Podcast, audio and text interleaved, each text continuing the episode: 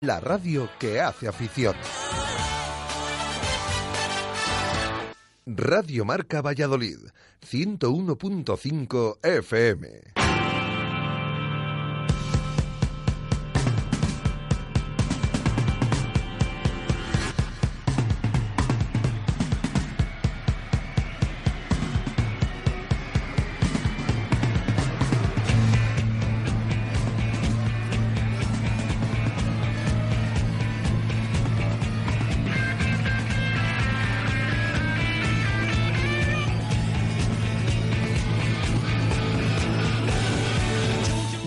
Marca Valladolid. Chus Rodríguez.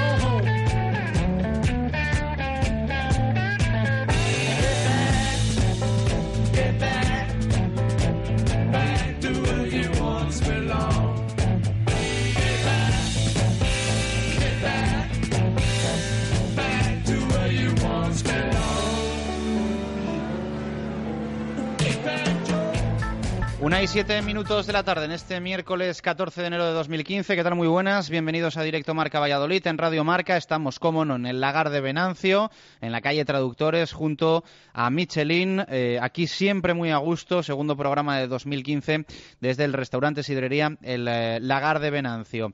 Bien acompañados. Ahora os vamos a presentar a nuestros protagonistas eh, con mucho balonmano en la primera hora. Tendremos que pasarnos también por la actualidad del Club Baloncesto Valladolid, que evidentemente evidentemente está marcada por la situación crítica que nuevamente vive el equipo del Polideportivo Pisuerga, una situación eh, parece que bastante enrocada entre eh, el propio club y el Ayuntamiento de Valladolid, que tantas veces, que tantas veces, esto es indudable, ha apoyado, ha arrimado el hombro y ha salvado la vida y el corazón del Club Baloncesto Valladolid, pero que en estos momentos parece la cosa está harto complicada. Después, eh, a eso de las dos, vamos a actualizar eh, cómo está eh, la situación del Club Baloncesto Valladolid.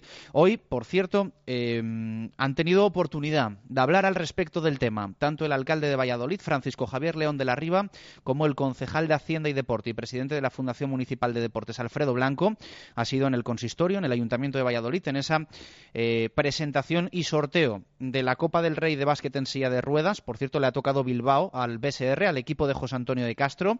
Pues bien, han estado tanto el concejal como el alcalde y han rehusado hacer cualquier tipo de declaración al respecto del Club Baloncesto Valladolid, que podría eh, vivir en aproximadamente 24 horas un momento clave de cara a su futuro, de cara a su supervivencia cuando mañana, en teoría, Sunil Bardua, el presidente y accionista desde el pasado verano, tome una decisión al respecto de su continuidad. Evidentemente, si se va Sunil, el Club Baloncesto Valladolid eh, pasa a estar directamente eh, iba a decir de la UCI a la UBI o todavía peor. Mm, veremos a ver, veremos a ver, porque si no termina de recuperarse con una persona que evidentemente tiene también intereses económicos dentro del club y por eso ha entrado, pues eh, imagínense si esta persona se va y queda de nuevo vacío ese, ese hueco y pasa de nuevo a estar al frente un ayuntamiento de Valladolid que la sensación es que bueno pues eh, no apoya al eh, Club Baloncesto Valladolid como lo hacía años atrás. Evidentemente esto da para un debate de si es lógico o no es lógico,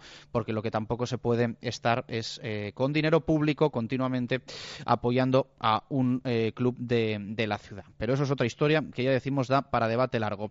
Luego vamos a escuchar eh, a Óscar Puente, el portavoz del Partido Socialista en el Ayuntamiento de Valladolid, que sí que ha hablado y mucho de este tema. Evidentemente no es una cuestión política, ya sabéis que aquí en directo Marca Valladolid no nos gusta hablar de otra cosa que no sea el deporte vallisoletano y de otra cosa sobre todo que no sea el deporte en política no nos metemos absolutamente nunca, pero eh, si alguien hoy en el Ayuntamiento de Valladolid habla del tema, pues evidentemente va a tener eh, voz en, Radio Marca. Y ha sido el caso de, de Óscar Puente, al contrario que el alcalde y el concejal, que, bueno, pues hay que respetarlo, no han querido, aunque lo ideal quizá hubiese sido en estos momentos complicados aclarar cómo están las cosas y qué posibilidades hay de que le llegue al Club Baloncesto Valladolid esa subvención que está esperando.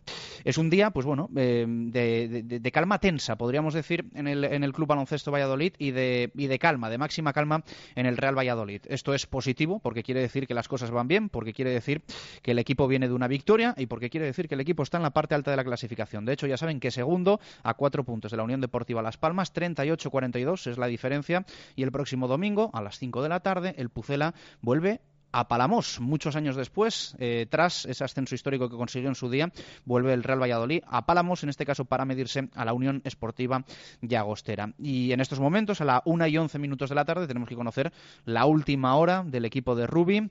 Javier Hedero, Estudios de Radio Marca, ¿qué tal? Buenas tardes, ¿cómo estás? Hola, buenas tardes. Una última hora que pasa por esa calma, por esa tranquilidad y por un entrenamiento que va a comenzar hoy a las 3 de la tarde en un día de nuevo, pues bueno, eh, con temperaturas bajas pero más altas que días atrás, en una niebla ya despejada hmm. y un entrenamiento que va a comenzar a las 3 de la tarde. Eso es, como tú bien dices, 3 de la tarde. Bueno, el día ha empezado muy frío, por la mañana había niebla, pero ya ha levantado, así que suponemos y creemos que el campo estará en condiciones perfectas para entrenamiento, entrenamiento de las 3, en el que vamos a ver cómo están todos. Es el primer entrenamiento, digamos, de la semana porque el lunes sí que hubo, pero bueno, fue entrenamiento de recuperación. Vamos a ver cómo, cómo están los que jugaron, cómo está Álvaro Rubio, cómo está Sastre, que venía de lesión y al final jugó el otro día unos 20 minutos. Bueno, vamos a ver cómo están. Eh, si están todos sin ningún tipo de problema, pueden empezar bien la semana. Eso será una buena noticia. También importante cómo vuelve Zacarías Verdic, que ya estuvo entrenando el lunes. Ya dije yo que le vi muy serio. Bueno, vamos a ver cómo está esta semana.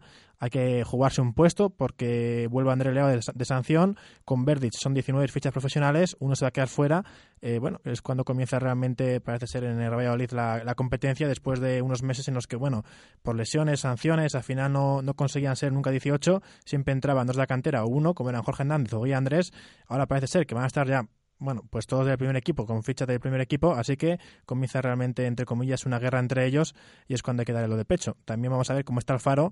El otro día ya leímos corriendo, vamos a ver si hoy también le podemos ver en, en, en anexos, eh, bueno, eh, trotando un poquito. Eso será una señal y será que va quemando etapas. Supuestamente iba a estar ya para estas fechas, pero como se complicó su lesión porque se infectó la, el tobillo izquierdo, le tuvieron otra vez que abrir y volver a cerrar, bueno, al final se ha alargado un poco más de la cuenta. Va a ser prácticamente fichaje de invierno para febrero, así que bueno, importante que todos vayan sumando y que todos se vayan poco a poco aportando. Sin novedades al respecto de salidas, de llegadas, en definitiva del mercado de fichajes. Estamos llegando, por cierto, a ese Ecuador, ¿no? Casi ya del mercado de fichajes. Eh, el Real Valladolid que tiene varios frentes abiertos, como ya sabrán nuestros oyentes. Eh, el entrenamiento de hoy va a ser a puerta abierta, ¿no? Porque si alguien quiere prescindir de la siesta y se quiere ir a tomar el cafelito a los anexos. Eso es, viene bien porque por la mañana ya son, somos los habituales los que vamos. Aparte de la prensa, suele ir mucha gente que puede ir a las tres. Bueno, pues puede ir más gente que sale de trabajar a las dos, incluso a las tres, que le apetezca irse ahí a tomar el café y puede ver un poco entrenar, que siempre está bien ver cómo entrena el equipo. Al final, eh, Rubí entrena, eh, bueno, bastante diferente, por ejemplo, a lo que hacía Juan Ignacio Martínez, si alguno le vio. También tiene mucha presencia en el entrenamiento de porteros, en el que siempre están aparte. Bueno, siempre merece la pena verlo para ver después eh, y poder, bueno, criticar, entre comillas, mejorar al equipo y poder bien ver lo que hace durante la semana. Hoy además creo que será un entrenamiento más físico que de costumbre, entonces van a poder ver correr muchos jugadores y eso siempre a la gente le gusta. ¿Algo más que reseñar, Javier Hedero? Eh, bueno, nada más, como te decía, estamos ya en mercado, Ecuador de mercado de fichajes. Eh, tampoco se mueve mucho el mercado por segunda de momento, está todo bastante parado. Supongo que a partir del día 15 de mañana empezarán ya realmente los movimientos de verdad, ya empezarán los nervios y empezará la gente a moverse. Como te digo, tampoco se han reforzado mucho los equipos eh, aparte del Real Valladolid, exceptuando las Palmas que también era un par de movimientos más. De momento todo muy parado. Vamos a ver que suponemos que a partir del día 15 esto se va a acelerar, pero a lo mejor también con esto de la, bueno, nuevas normas de dinero, hay muchos equipos que no pueden fichar y realmente va a ser un mercado de fichajes eh, más parado que otros años. Gracias, Heredero. Un saludo. Un abrazo. Luego le escuchamos a Javier Heredero a partir de las dos en la tertulia, ya en profundidad. Van a acompañarnos hoy Alf Niño, también Jesús Turiel, aquí en el lagar de Venancio, para hablar de la actualidad del Real Valladolid, evidentemente, esta semana con una sonrisa. Eh, la primera hora va a estar dedicada a unas chicas que lo merecen y mucho eh, clasificación histórica que ha conseguido el aula cultural para la fase final de la Copa de la Reina, que se va a disputar a finales de febrero en Castellón. En nada lo vamos a contar y lo dicho, vamos a hablar también de baloncesto, del Maihuigo Club Baloncesto Valladolid y de la situación que está viviendo el equipo en estas últimas horas bastante tensas. Una y quince minutos de la tarde, hacemos una pausa y ya con un poquito más de calma hablamos con dos protagonistas del aula cultural. Radio Marca Valladolid, 101.5 FM. Se acercan los meses de comuniones y en el lagar de Venancio ya puedes reservar para vivir un día inolvidable. Visítanos y elige tu menú. Amplios comedores, zona ajardinada y un lugar que sabes que no te va a fallar. Las almejas, el pincho de lechazo, nuestra variedad de carnes y pescados y nuestros inconfundibles toneles de sidra para que tú mismo pruebes a escanciar. El lagar de Venancio es único en Valladolid y la comunión de tus hijos también lo será. El lagar de Venancio, en la calle Traductores, junto a Michelin. Reservas en el 983 33 43 44. Segopi y el deporte siempre unidos marcando los mejores registros en pinturas de todos los tipos, con atención especializada para la mejor elección. Líderes en maquinaria para todos los sectores, industria, automoción, construcción, limpieza, cerrajería, madera, electricidad y destacados en mobiliario urbano, alquiler de maquinaria, señalización, protección laboral y también diseño y rotulación. Segopi, estamos en Turquesa 44, Polígono de San Cristóbal. Segopi, garantía de acierto. En el restaurante Ágora situado en el centro de Valladolid podrá disfrutar de una exquisita cocina tradicional castellana adaptada a los nuevos tiempos, donde el comer se convierte en un auténtico placer. En el restaurante Ágora tenemos precios especiales para grupos. No duden en llamar al 983 34 25 12 y pedir información. Restaurante Ágora está en Pedro Niño número 1 en Valladolid. Restaurante Ágora. El placer de comer.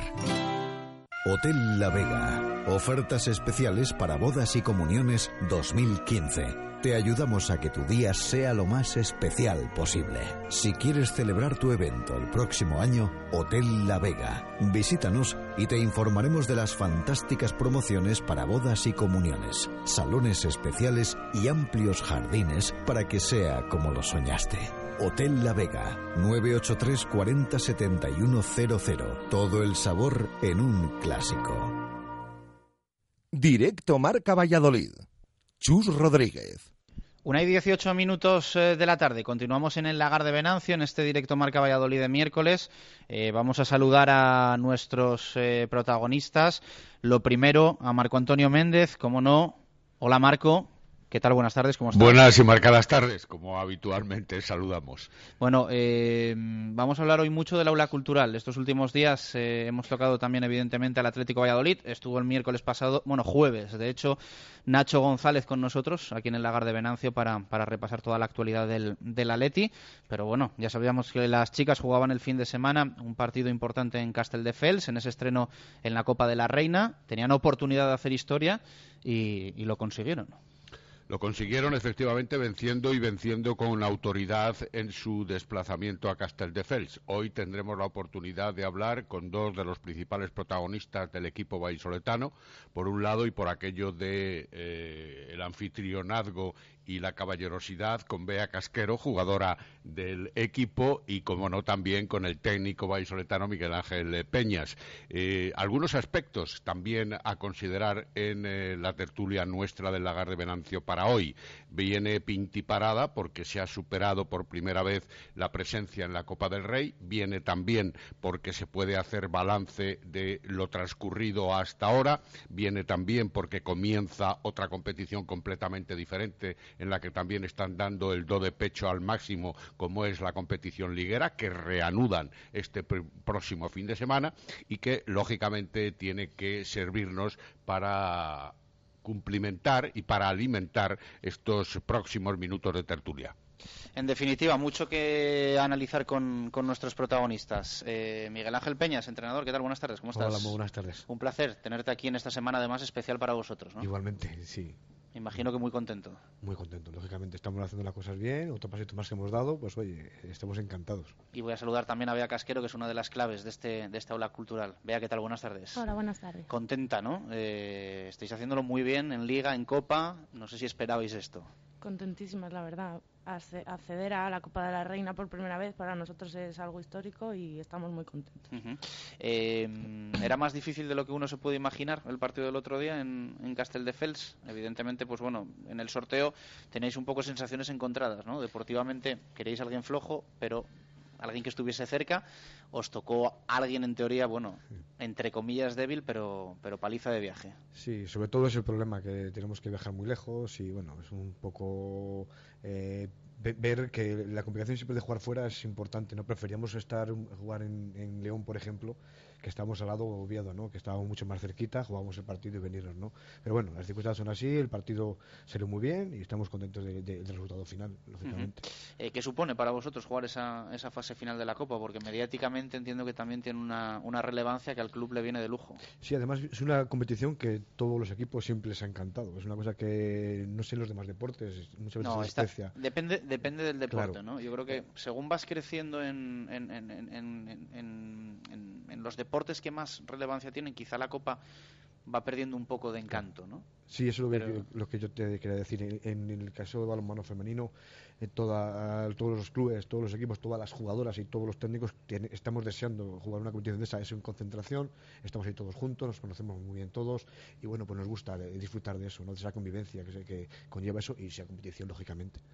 Lo que pasa es que hasta febrero o finales de febrero, vea, todavía tenéis que jugar, ¿no? Y, mucha liga y tampoco os insistirá Miguel Ángel que la Copa ya, ya vendrá y que, y que lo que toca ahora son otros partidos. Nada, ahora lo primero que viene es jugar los partidos de liga y preocuparnos en hacerlo bien en todos los que nos quedan hasta acabar la primera vuelta y luego antes de llegar a la Copa de la Reina tenemos también otro partido ya de inicio de temporada de la segunda vuelta. La Copa, por cierto, y para no abandonar este tema, aunque vamos a continuar con ello, eh, se va a disputar eh, del 20 al 22, creo recordar, en Castellón, eh, en el mes de febrero, evidentemente, como decimos. ¿Es un buen lugar o eso no importa tanto, Miguel Ángel? Hombre, lo que decimos porque está lejos, ¿no? es la lástima, pero sí es un buen lugar. Más se quejan a los gallegos seguramente que tienen que bajar de Galicia hasta Castellón. pero siempre gusta más jugar más centralizado, ¿no? Pero bueno, para nosotros es un buen sitio donde sea, ¿qué más da? El caso es disfrutarla y es lo que queremos, ¿no? El, llegar ahí ya nosotros nos da igual donde sea, es disfrutar de lo que de esa competición que estamos expectantes de vivirla, ¿no? Eh, habéis superado por aquello de eh, la disciplina que ha presentado la Real Federación Española de Balonmano, eliminatoria previa, que lógicamente ha venido a servir de maduración en cierta medida para este parón liguero que habéis eh, sufrido. Y digo lo del parón entrecomillado, naturalmente, porque vosotros habéis estado en la actividad con cuatro partidos amistosos, ¿no? Sí, bueno, nosotros hemos jugado dos partidos amistosos. Lo que es una lástima que sea tan temprano en la Copa porque no sabes cómo te va a pillar. No sabes si vas a hacerlo bien, si vas a hacerlo mal, qué situación estás viviendo en ese momento, si el rendimiento es el máximo o no. Entonces, bueno, es una lotería. Por eso muchas veces te da más miedo. Eh, decimos, es un equipo más flojo, va el, último clasificado, Castelldefels, pero ¿cómo vas a llegar tú ahí? Es lo que temíamos y la verdad que el rendimiento de las chavalas ha sido extraordinario. Para Bea Casquero ha sido un rodaje aunque a lo mejor, entre comillas, también lamentáis que el cuerpo técnico no os dé unas vacaciones de Navidad al uso. Bueno, es lo que toca, nos toca ponernos a punto porque eso de los tanto parón al final lo notas en, los partidos y eso es lo que nos tocaba, ponernos a punto y llegar lo mejor posible a Castelldefels, que al final sí que hemos llegado bien. O sea, un partido en cierta medida y como decíamos al principio, eh, que transcurrió dentro de los cauces de la normalidad deportiva, porque siempre fuisteis mandando en el marcador, siempre con garantía de ventaja, bueno, salvo ese 32-34 final que no refrenda en absoluto lo que ocurrió en el marcador a lo largo del partido nada, la primera parte hubo errores en defensa que solvimos solventar y la primera parte estuvo bien. A lo mejor la segunda, marcados por los errores de cara portería, sí que se fue más, más largo el marcador, pero vamos, que fue un muy buen partido. Teníamos la duda de cómo vendríamos después de la lesión de Ceci, que se nota.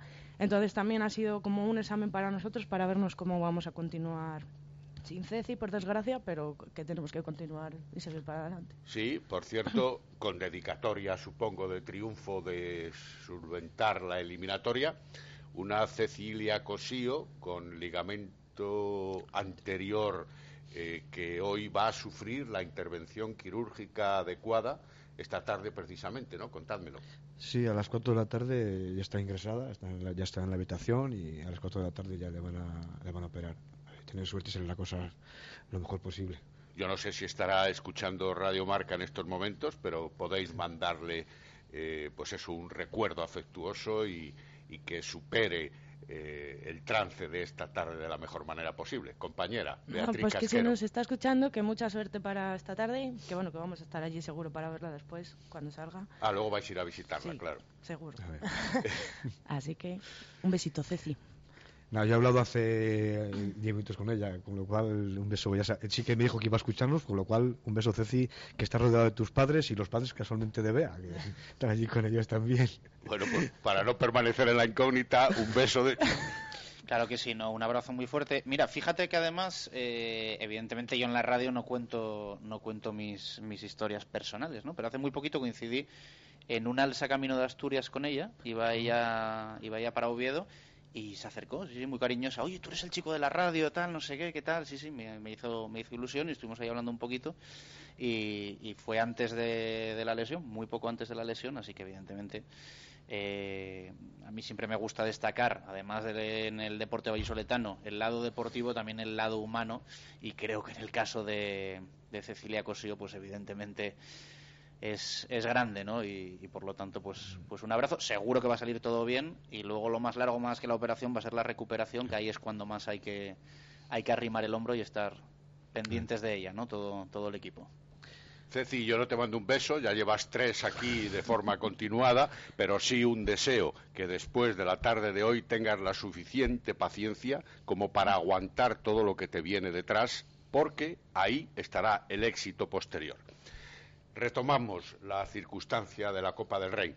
Eh, Miguel Ángel, aquí hay una serie de equipos, teóricamente los más fuertes de la competición liguera también, aunque son dos competiciones diferentes, como el Elvete Alcobendas, el Elche Mustang, el Granollers, el Canyamelar Valencia, el Mecalia Atlético Guardés, el Balonmano Vera Vera y el Rocasa Gran Canarias, merced a los triunfos obtenidos en sus desplazamientos, la mayoría de ellos. Esto del sorteo con dos cabezas de serie, supongo, que serán Vera Vera y Rocasa, pero luego la suerte de verdad con la manita inocente en el bombo. Sí, claro. A ver, tenemos suerte. Aquí hay tres tipos de equipos, ¿no? Los que son casi inaccesibles, como decimos siempre, ¿no? Aunque, bueno, siempre un partido luego puede pasar cualquier cosa, pero son mucho más complicados. Vera Vera, Rocasa o incluso Guardés. Metíamos por, podemos meter Alcobendas o no. Pero hay un equipo que está, que está por debajo, que es que es Granollers, eh, que es como, como Castelldefels, uno de los que se han metido ahí eh, el, como de incógnito, ¿no? Eh, entonces, bueno, pues sería la idea que tocase Granollers, pero bueno, cualquier luego Valencia o, Elche, pues, pues, estamos al nivel y va a poder, va a poder dar guerra, ¿no? Tú das tus favoritos para el sorteo. Beatriz, ¿qué dice? Nada, yo pienso igual que Miguel. Creo que los más asequibles para nosotros son esos equipos, que el Rocasa y el Vera Vera por decirlo así, como que juegan en otra liga completamente distinta a nosotros en esta competición, en la Copa de la Reina, y que bueno, que luego es un partido, es un único partido y que no se sabe lo que puede pasar. En, este caso, y cuando vayáis a disputar la Copa de la Reina, yo digo que casi no vas a tener que motivar a tus muchachas, Miguel Ángel, aunque deberás hacerlo, porque la ilusión ya va implícita como primera vez en la historia de este club participar en esa copa. Claro, y tú cuando hablamos de jugar un Barça-Madrid, ¿quién va a decir algo el entrenador? Pues evidentemente no, se la juegan desde el primer instante hasta el final, pues disfrutan de cada momento de partido, esto pasa lo mismo estas competiciones que son tan, tan divertidas, tan bonitas y que deseas jugar un poco más y que no se acabe, pues lógicamente eh, ellas van a salir al 100% sin que eh, yo dijese nada, que evidentemente les voy a dar guerra por si acaso, pero no es necesario seguramente. Es muy pesado, Miguel Ángel. No. No. Lo dices convencida porque está él aquí, claro. Pero no porque eso se sienta en el vestuario, que también es verdad que se siente en el vestuario la buena condición técnica de Miguel Ángel Peña. ¿no? bueno, ellas, ellas saben que tienen que trabajar y creo que, ellas son, son, conscientes de que si no hubiese exigencia no habría resultados. Y yo soy la exigencia que, que, doy y ellas tienen que asumirlo como tal y creo que lo asumen perfectamente. ¿no? A veces a regañadientes, como puede ser o como es normal, pero lo tienen. Muy bien, bueno, pues analizado el tema de la Copa de Su Majestad la Reina, con el aula cultural ahí que estará presente, para cerrar un medio broche, digamos, esa participación en la Copa de la Reina y para reanudar lo que va a ser la competición liguera cuando haya de llegar, que es este sábado. Luego hablamos de ello. Pero ¿qué balance se puede hacer? Podéis hacer, cada uno desde una perspectiva diferente, de lo que ha sido la temporada, deparando ese quinto puesto del aula cultural en la tabla clasificatoria, empatado a puntos con el cuarto equipo, no lo olvidemos. Es verdad que con eh, alguno menos pero no muchos, concretamente cinco, del equipo que va en cabeza, que es el Rocasa Gran Canaria, y que responde a, en mi opinión, a aquellos objetivos que Miguel Ángel Peñas marcaba al principio de temporada, cuando no sabíamos todavía cómo iba a desarrollarse la primera vuelta, llamémosla así, que era pelear por puestos superiores y tratar más de tú a tú a los de arriba distanciándonos de los de abajo. Resumo un poco toda tu rueda de prensa que recuerdo perfectamente. Claro, eso es lo que hablamos en, aquel momento, ¿no? Y sobre todo nunca pasar apuros eh, con respecto a la clasificación, que los de abajo estuviesen un poquito más lejos de lo que, de lo que hasta el año pasado ocurrió en la primera vuelta, ¿no? Y todo ha sido algo increíble, ¿no? El conseguir que en, esta, en estas circunstancias solo haber perdido un partido fuera de casa es algo que no es normal. No, es normal. Creo que, que, somos dos equipos los que no hemos conseguido. Luego, que perdamos contra Rocasa o contra Veravera en casa, pues es lo más normal del mundo. Parece que coincidió que fueron tres partidos consecutivos, parece que había, habido una crisis ahí y tal, y claro, evidentemente no era así, ¿no? Que perdes contra Zubazo, que es un equipo que está como nosotros, fuera de casa, o los dos partidos de Rocasa y Veravera, ganando a que es un equipazo extraordinario, que la gente lo sabe muy bien, pero yo sigo diciendo que es un candidato para estar arriba del todo. A ver cómo aguanta Rocasa, eh, que por cierto este fin de semana se enfrentan Meravera y Rocasa, a ver cómo aguanta el tirón y si son capaces de, seguir arriba o no. Pero como empiecen a flojear algo Rocasa, se va a ver un trío ahí con, con Guardés eh, y Vera Vera que va a ser duro, duro. Vera Vera, por recoger tus palabras, es segundo en la tabla a dos puntos de Rocasa líder y el Mecalia Atlético Guardés, el conjunto gallego, está con 15 puntos, es decir, a dos del segundo y a cuatro del primero. Pero, como tú muy bien dices, todavía queda mucha competición. El hecho de haber disputado ya una división de honor femenina, que no es una división de honor plata, ni muchísimo menos, Beatriz, ha dado un pozo de seguridad y de enfoque y de menos nervios, quizá, para afrontar esta temporada? Sí, yo creo que sí. De la temporada pasada a esta, yo creo que hemos notado mucho cambio en todas. El año pasado como que ibas con miedo, que ibas a jugar contra las que tú has visto siempre por la televisión, que eran las famosas que tú decías, ay, yo nunca voy a llegar allí. Y este año como que ya vas con otra forma. El año pasado plantamos cara a muchos equipos y fue una buena temporada la primera temporada y creo que esta ha sido muchísimo mejor que la anterior que tenemos que seguir mejorando y que pero que vamos que salimos a plantarle cara al que se ponga delante nuestro y además eh, dentro de la juventud que tiene la plantilla un año más cuando se tienen 20 años parece que te vas a comer el mundo todavía mucho más ¿no? sí la plantilla es muy joven pero bueno como llevamos tanto tiempo todas juntas que también es lo bueno de nuestro equipo pues ya lo de la juventud da igual tú piensas que te tienes que enfrentar contra un equipo, sea mayor o menor que tú, pero tienes que hacerlo y tienes que hacerlo lo mejor que puedas. Eh, en, líneas generales, has comentado, Miguel Ángel, la temporada, eh, esta primera vuelta, digamos, estas eh, circunstancias vividas por el equipo. ¿Ha influido también en esa parte del éxito que lleváis cosechado el hecho de que la respuesta de los aficionados haya sido todavía mucho mejor de lo que conocíais, a pesar, y también podemos hablar de ello, del cambio de escenario, de Miriam Blasco a Huerta del Rey. Pero si un equipo, como he dicho yo en más de dos ocasiones, también quiere sopesar su crecimiento, tiene que buscar esas alternativas. Nosotros, mira, estamos encantados. Nosotros hemos ido creciendo desde los primeros años que tuvimos, que teníamos 100 socios, 80 socios, hasta, hasta hoy que tenemos 641, creo que tenemos en este momento, ¿no?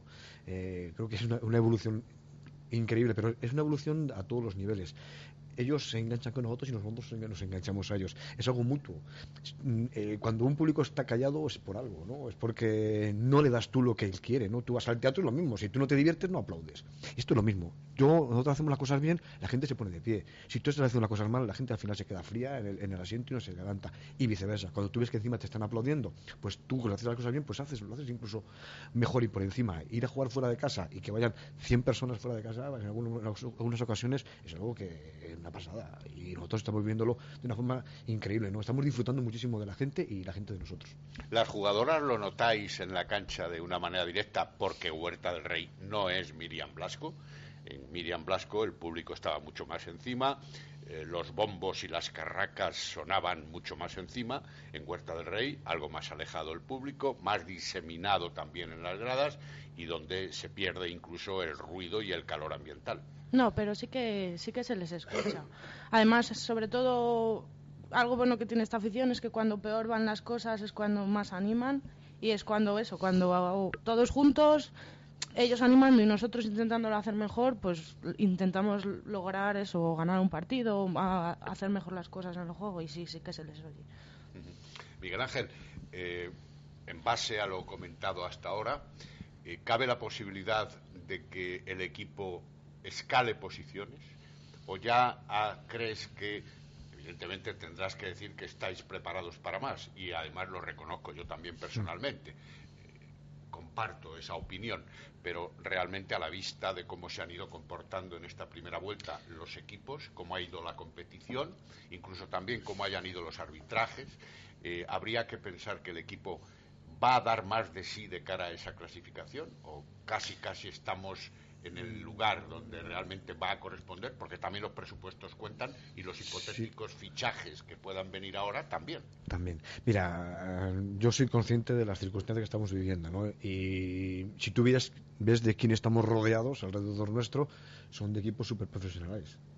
Que hay equipos que no tienen ninguna jugadora de casa como puede ser Guardés, que prácticamente no tiene ninguna jugadora de casa. Con lo cual, estamos hablando de gente que es profesional, de gente que, está fichada tú a, tú a dedo, tú a dedo. Nosotros tenemos la gente de nuestra casa, la gente con en la gran mayoría de las, de las ocasiones. ¿no? Las circunstancias que estamos viviendo es diferente. Pero nosotros, mira, nosotros queremos vivir esto de una forma mm, diferente. Eh, nosotros sabemos que no somos conscientes de que no vamos a ganar la liga. Evidentemente, no vamos a ganar la liga. Pero sí que somos conscientes de que tenemos que batallar para hacerlo lo mejor posible. ¿Dónde es lo mejor posible? Pues si en el pasado quedamos séptimos con una segunda vuelta extraordinaria, pues mejorar esa segunda vuelta el año pasado, que es lo que estamos intentando hacer, ¿no? Si perdemos de estos tres que nos quedan dos partidos, haremos igual que el año pasado, en la segunda vuelta. Pero si ganamos uno de esos dos, de esos tres, dos de esos tres partidos, lo haremos mejor que el año pasado todavía. Y es muy complicado mantenerse en esos puestos, pero nosotros vamos a intentar hacerlo lo mejor que podamos. Si podemos estar cuartos en vez de quintos o terceros en vez de cuartos, pues lo intentaremos. Por, intentarlo no va a quedar. Luego ya las circunstancias, sabes que cada partido nos pone en un sitio diferente. A lo mejor estamos optando a quedar cuartos y nos ponemos séptimos al final. Entonces, bueno, pero queremos seguir en esta línea, ¿no? De trabajo, trabajo, trabajo, y luego las, cada partido, los puntos son los que nos ponen la clasificación. La pregunta iba porque el gran público, no el aficionado directísimo, pero el gran público que sigue los deportes en general y también, obviamente, el balonmano, siempre parece que mira de manera directa a la tabla clasificatoria. Cuando todos sabemos o debemos saber, y aquí se explican en muchos sentidos con cualquiera de los entrevistados, que los técnicos y las jugadoras se marcan objetivos que no son solo y simplemente la tabla clasificatoria, aunque también, por ejemplo, superar eh, los tanteos en un momento determinado, superar a un equipo determinado con respecto a otra ocasión, superar la puntuación en un tramo liguero con respecto a otro. En fin, sabemos que existen esos objetivos, pero el gran público verdaderamente pues no piensa en eso, piensa que van quintas, bueno, pues nada, pues está bien. El año pasado quedaron séptimas, pues han subido un poquito, pero no, no, es que hay que darse cuenta también de todo lo demás que va eh, digamos, adornando esa gestión. Eh, y yo digo, ahora ya al margen de mi comentario, mm, da buena cuenta el poder tener un equipo como el que habéis mencionado, Aula Cultural División de Honor Femenina, el hecho de que todo el equipo viene de años anteriores y si se puede mantener con algún retoquito o algún añadido de alguna jugadora en puesto específico, es evidente que hay para largo plazo. Lo has dicho perfectamente. Si fuéramos capaces de mantener lo que tenemos, que va a ser muy, muy complicado, pero ojalá una vez que acabemos la temporada la acabemos en una buena situación, una disponibilidad todas todas las jugadoras de, de, haber disfrutado y de que porque es lo que se trata aquí y como económicamente seguimos estando como estamos pues lógicamente o llevamos a las jugadoras por otro tema que no sea el económico o es imposible. Y si las cosas se hacen mal lógicamente aquí dejarán de venir las jugadoras pero si las cosas se hacen bien mantendríamos las que tenemos y luego pues bueno pues eh, poder traer alguna jugadora importante que tal eso depende también de ya sabes los temas económicos que, que ya ves cómo estamos en todos los sitios.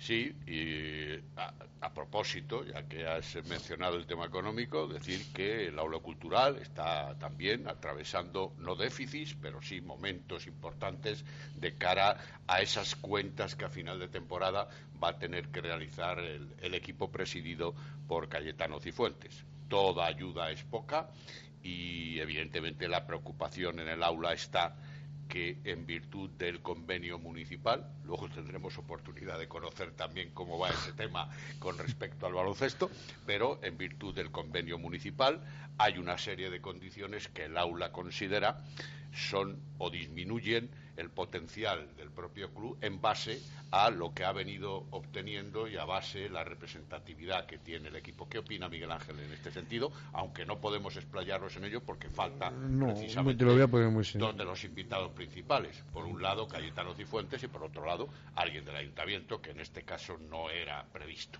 Eh, lo he dicho en otras ocasiones, no somos igual de profesionales que los demás en el trabajo, en el esfuerzo y me gustaría que se nos, igual que la Diputación en este caso, ha igualado todos los, pagos o todas las subvenciones ¿no? con respecto a nosotros, respecto a los demás equipos, creo que tenemos que estar cuanto menos parecido. No puede haber esta diferencia entre unos equipos y otros. Y nosotros estamos a años luz. De, puede ser que nos puedan subvencionar con la mitad que otros o con un tercio que otros pero no puede ser 23 veces menos. Eso es una barbaridad. Y nosotros no somos profesionales porque no podemos, porque y otros son porque sí les permite esa subvención serlo. Entonces, nosotros también nos gustaría cobrar dinero por el, grandísimo esfuerzo que hace. Yo me gustaría cobrar por el esfuerzo que hago. Todos los que estamos ahí nos gustaría cobrar por el esfuerzo que hacemos. Y depende mucho de, que seamos todos, no voy a decir que iguales, que no lo somos, aparte del fútbol, ¿eh? pero somos parecidos en todo lo que hacemos, salvo en eso. Lo difícil es mantener efectivamente un equilibrio deportivo cuando las condiciones económicas no te permiten albergar esperanzas de mejora de objetivos, ¿no? Traer una jugadora determinada para un puesto determinado que puede relanzar enormemente el aspecto deportivo del equipo, pero que cuesta una enormidad dentro de enormidad dentro de cómo se mueve el mercado del balonmano nacional femenino y que evidentemente no se puede lograr. Eso y, bueno, y ya mantener lo que tú tienes. Alicia, mm, seguramente el año que viene, si sigue las mismas circunstancias, se va a marchar, lógicamente. ¿Y por qué no vamos a poder mantener la Guamaya? Es que, eh, lógicamente, sus jugadores tienen muchísimo tirón a nivel nacional y que en estas circunstancias es imposible mantenerlas aquí en Valladolid. Ya no es fichar, es que mantener lo que tienes. Y sí que nos gustaría tener esa opción, cuanto menos. Luego ya decidiríamos si se pueden quedar o no, o ellas decidirían si quieren otra opción o no, pero tener esa posibilidad, que nosotros hoy en día, por desgracia, gracias a eso, no la tenemos. Bea Casquero tiene cuerda para rato. Sí. Lo que pasa es que también nuestro equipo depende mucho de lo laboral, porque como no cobramos, yo he estudiado magisterio infantil y salen las oposiciones este año, me voy a presentar y entonces aquí no hay en Castilla. En cualquier momento puedes encontrar un puesto de trabajo que obviamente no puedes desdeñar. No, como están las cosas encima menos. Y es difícil eh, desde tu punto de vista todos hemos pasado por ahí, ¿eh? que coste, o la mayoría, pero eh, eh, ¿consideras difícil estar en la élite con mucho entrenamiento, con muchas horas, con mucha dedicación, con mucho viaje y compatibilizarlo con el trabajo? Bueno, yo lo estaba haciendo a menor escala porque trabajaba poquitas horas, pero bueno, pues tienes, si lo quieres, lo puedes hacer. Hay que organizarse. hay que organizarse. Llamada de atención a quien nos escuche también y se vea en esa tesitura, porque aquí tratamos de enriquecer a todo el mundo igual, ¿no? Que a lo mejor tienes que menos tiempo para otras cosas, para el tiempo libre, pero bueno, es tú lo que decides. Si tú lo quieres, es que hay tiempo para todo. Miguel Ángel, la liga va como va. Eh, quiero decir, como debiera o en teoría pudiera parecer, o se ha enloquecido en algún momento o con algún equipo o con alguien que esté arriba y que no pareciera que iba a estar y alguien que está abajo y que debiera de estar más arriba. Yo mm, lo que sí que noto muchísimo igualdad en los de abajo, ¿no? Es en, la lucha por el descenso. Se ha hecho dos partes ahí, una parte del, del 9 para arriba y, y otro del 10 para abajo que lógicamente eh, cualquiera de los de, los de esos gana cualquiera. De hecho, Elche, que nosotros ganamos en su casa, va a, ver a ver y gana. Cosas anormales. Bueno, yo digo que, que estamos a un nivel, hombre, marcando diferencias, pero estamos, cualquiera si se descuida, le untan el morro. Entonces, lógicamente, puede pasar en cualquier partido o cualquier cosa, quitando los de abajo que están un poquitín por debajo y no están sacando puntos en ningún sitio. Sí, hay, hay dos, cuatro, cinco equipos que están con un punto de diferencia y varios de ellos empatados a puntos incluso en la parte de abajo de la tabla. Claro, es que esos no han ganado a nadie de los de arriba, solo se han ganado entre ellos. Entonces esa es la, la cosa, que todos estamos sacando puntos con respecto a ellos. Sí, hay distancia luego con respecto a los que ocupan de la mitad para arriba. Tú como buen conocedor, no olvidemos que Miguel Ángel Peñas es eh, seleccionador adjunto nacional de equipos femeninos, en este caso está con las juveniles de eh, la Federación Española de Balonmano, eh, codo con codo con Genaro Félix, son un tándem ya veterano también en estas lides. como buen conocedor del mundillo femenino, así como pasa en contra en la masculina, que también conoces muy bien, en la faceta masculina, en Asobal, las primeras categorías. Aquí se reflotan los equipos viniendo desde abajo con gente de la cantera o todavía eso no ha llegado para que tengamos un balonmano puro nacional. De ahí está la distancia. Nosotros somos un, un, ente extraño, ¿no? Los demás, los que están solo viviendo de la solo, viviendo de la cantera, están abajo del todo. Estando nosotros, los demás todos tienen jugadoras que han fichado de fuera. Muchas jugadoras que tienen de fuera. Los que están abajo son los que solamente están trabajando con la cantera y nosotros somos la excepción, que somos la mayoría son de la cantera y estamos más arriba, pero te digo que, que se están marcando diferencias los equipos de arriba están intentando seguir fichando para seguir estando arriba y los de abajo están saliendo como pueden, pues con eso, con las chavalas de casa, con muchas internacionales, pero de, la parte de abajo.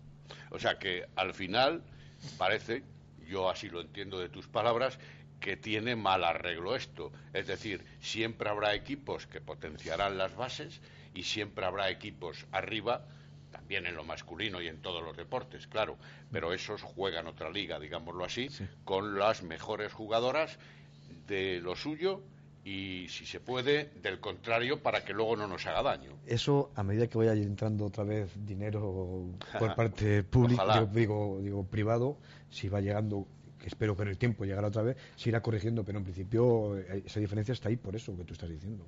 Eh, hay gente que tiene posibilidad de fichar y tal, y hay gente que no tiene ninguna posibilidad y están con gente de la cantera. Y esa diferencia es la que hay en la tabla ahora mismo. Vamos a hacer una pausa, Marco, Miguel Ángel, vea, si me permitís. Si seguimos hablando del aula cultural, eh, ya sabéis que estamos en este directo Marca Valladolid de miércoles desde el Lagar de Venancio, calle Traductores junto a la Michelin. Que nada, Marlo Garrazo nos pone al día de cómo está el Club Baloncesto Valladolid, que tenemos que hablar evidentemente después a partir de las dos. Del Pucela vamos a tener tertulia con Javier Heredero, con Jesús Turiel y con Alf Niño. Hacemos una pausa y continuamos para cerrar este análisis pormenorizado que estamos haciendo del aula cultural. Merecido reconocimiento también porque el pasado fin de semana consiguieron una clasificación histórica para la fase final de la Copa de la Reina. Pausa y continuamos directo Marca Valladolid de miércoles aquí en Radio Marca. Radio Marca Valladolid, 101.5 FM. ¿Tu coche necesita un cambio de neumáticos? Aprovechate de las ofertas que te hemos preparado en Citroën Carrión. Cambia dos neumáticos en tu C3 o C4 desde tan solo 122 euros. O dos neumáticos de tu C4 Picasso desde 189 euros. Equilibrado, válvula, montaje e IVA incluido con la garantía del servicio oficial Citroën. Regálate un cambio de neumáticos sea cual sea la marca de tu vehículo con Empresa Carrión. Tu concesionario oficial Citroën en Valladolid desde 1919. www.empresacarrión.com Restaurante La Dama de la Motilla. Un lugar ideal para comidas o cenas familiares. Restaurante La Dama de la Motilla. La elegancia en el paladar. Tenemos una moderna y creativa cocina. Todos los domingos y festivos venga a visitarnos al Bermud. Modernas tapas le sorprenderán. Restaurante La Dama de la Motilla en Fuensaldaña. También puede celebrar con nosotros bodas, bautizos, comuniones y cenas con baile de salón. Reservas en 983 58 30 76 o www.ladamadelamotilla.com.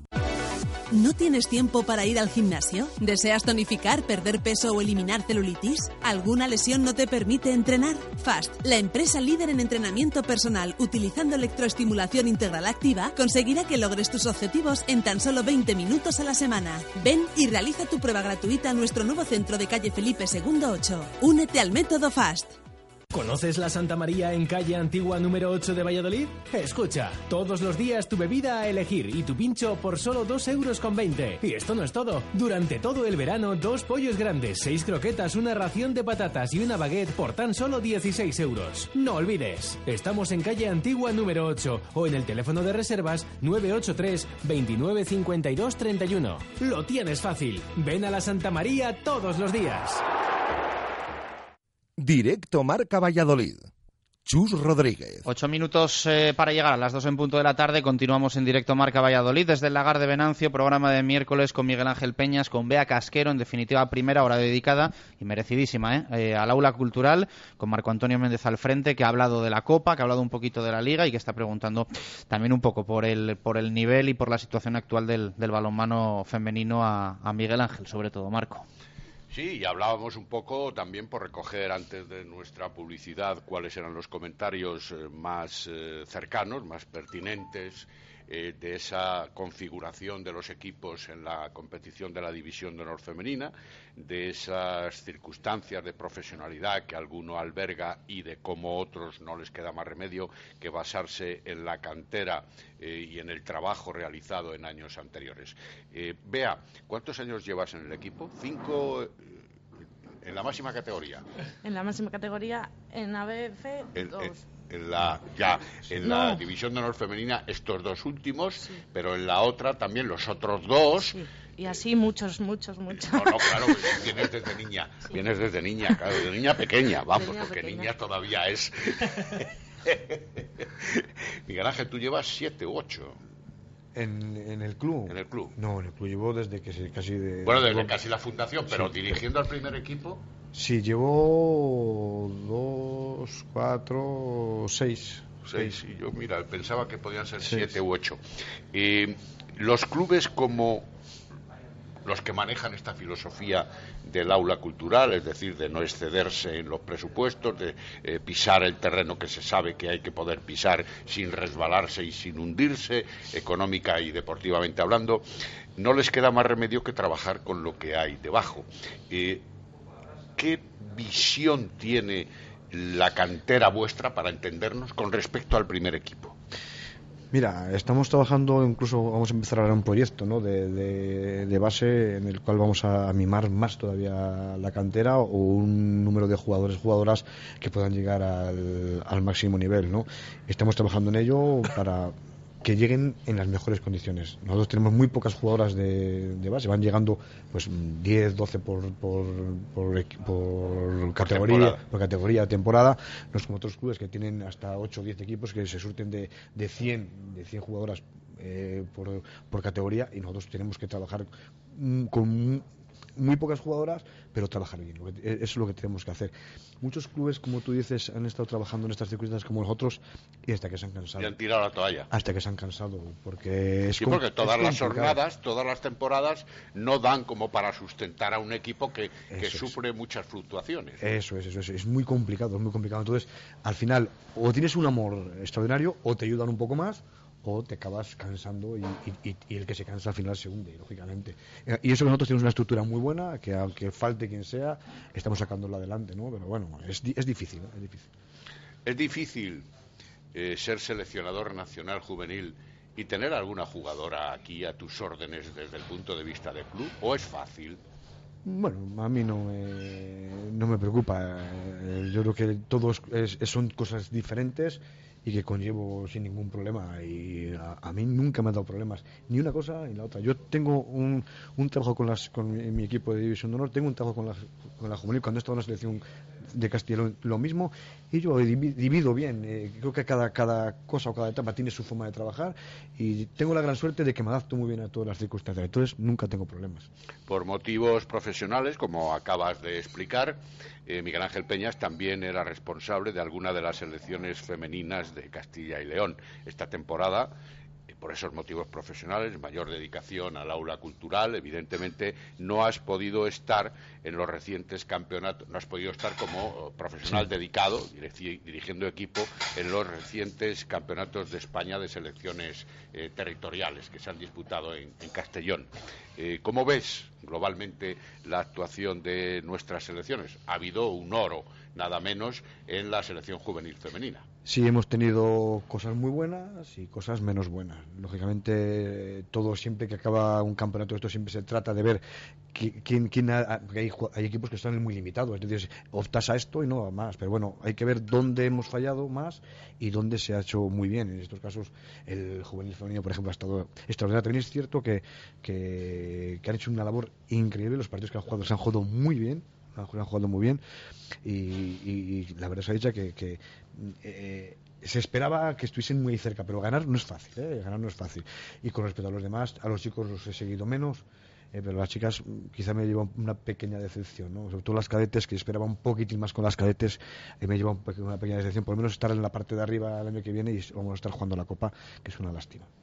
No me resisto a hacerte la pregunta que me está viniendo a la mente. Una jugadora de la selección de Castilla y León, que además eh, creo que ha sido declarada MVP, ya sabemos, la mejor jugadora del tema, eh, que ocupa el, el, lateral derecho, es decir, es zurda de ejecución. Me han dicho que ya tiene apalabrada su continuidad deportiva en el aula cultural la próxima temporada. Tú sabes quién es esa jugadora. Beatriz Casquero también sabe quién es esa jugadora. Si no quieres decir el nombre, lo digo yo. No lo digo sin ningún problema. Puedes decirme, evidentemente, lo que consideres conveniente. Respecto a María o Muñoni, eh, lo cierto es que no hay nada palabrado. Sí que ella el año pasado tuvimos alguna conversación, incluso antes, ¿no? Pero siempre con la situación de, su tema personal.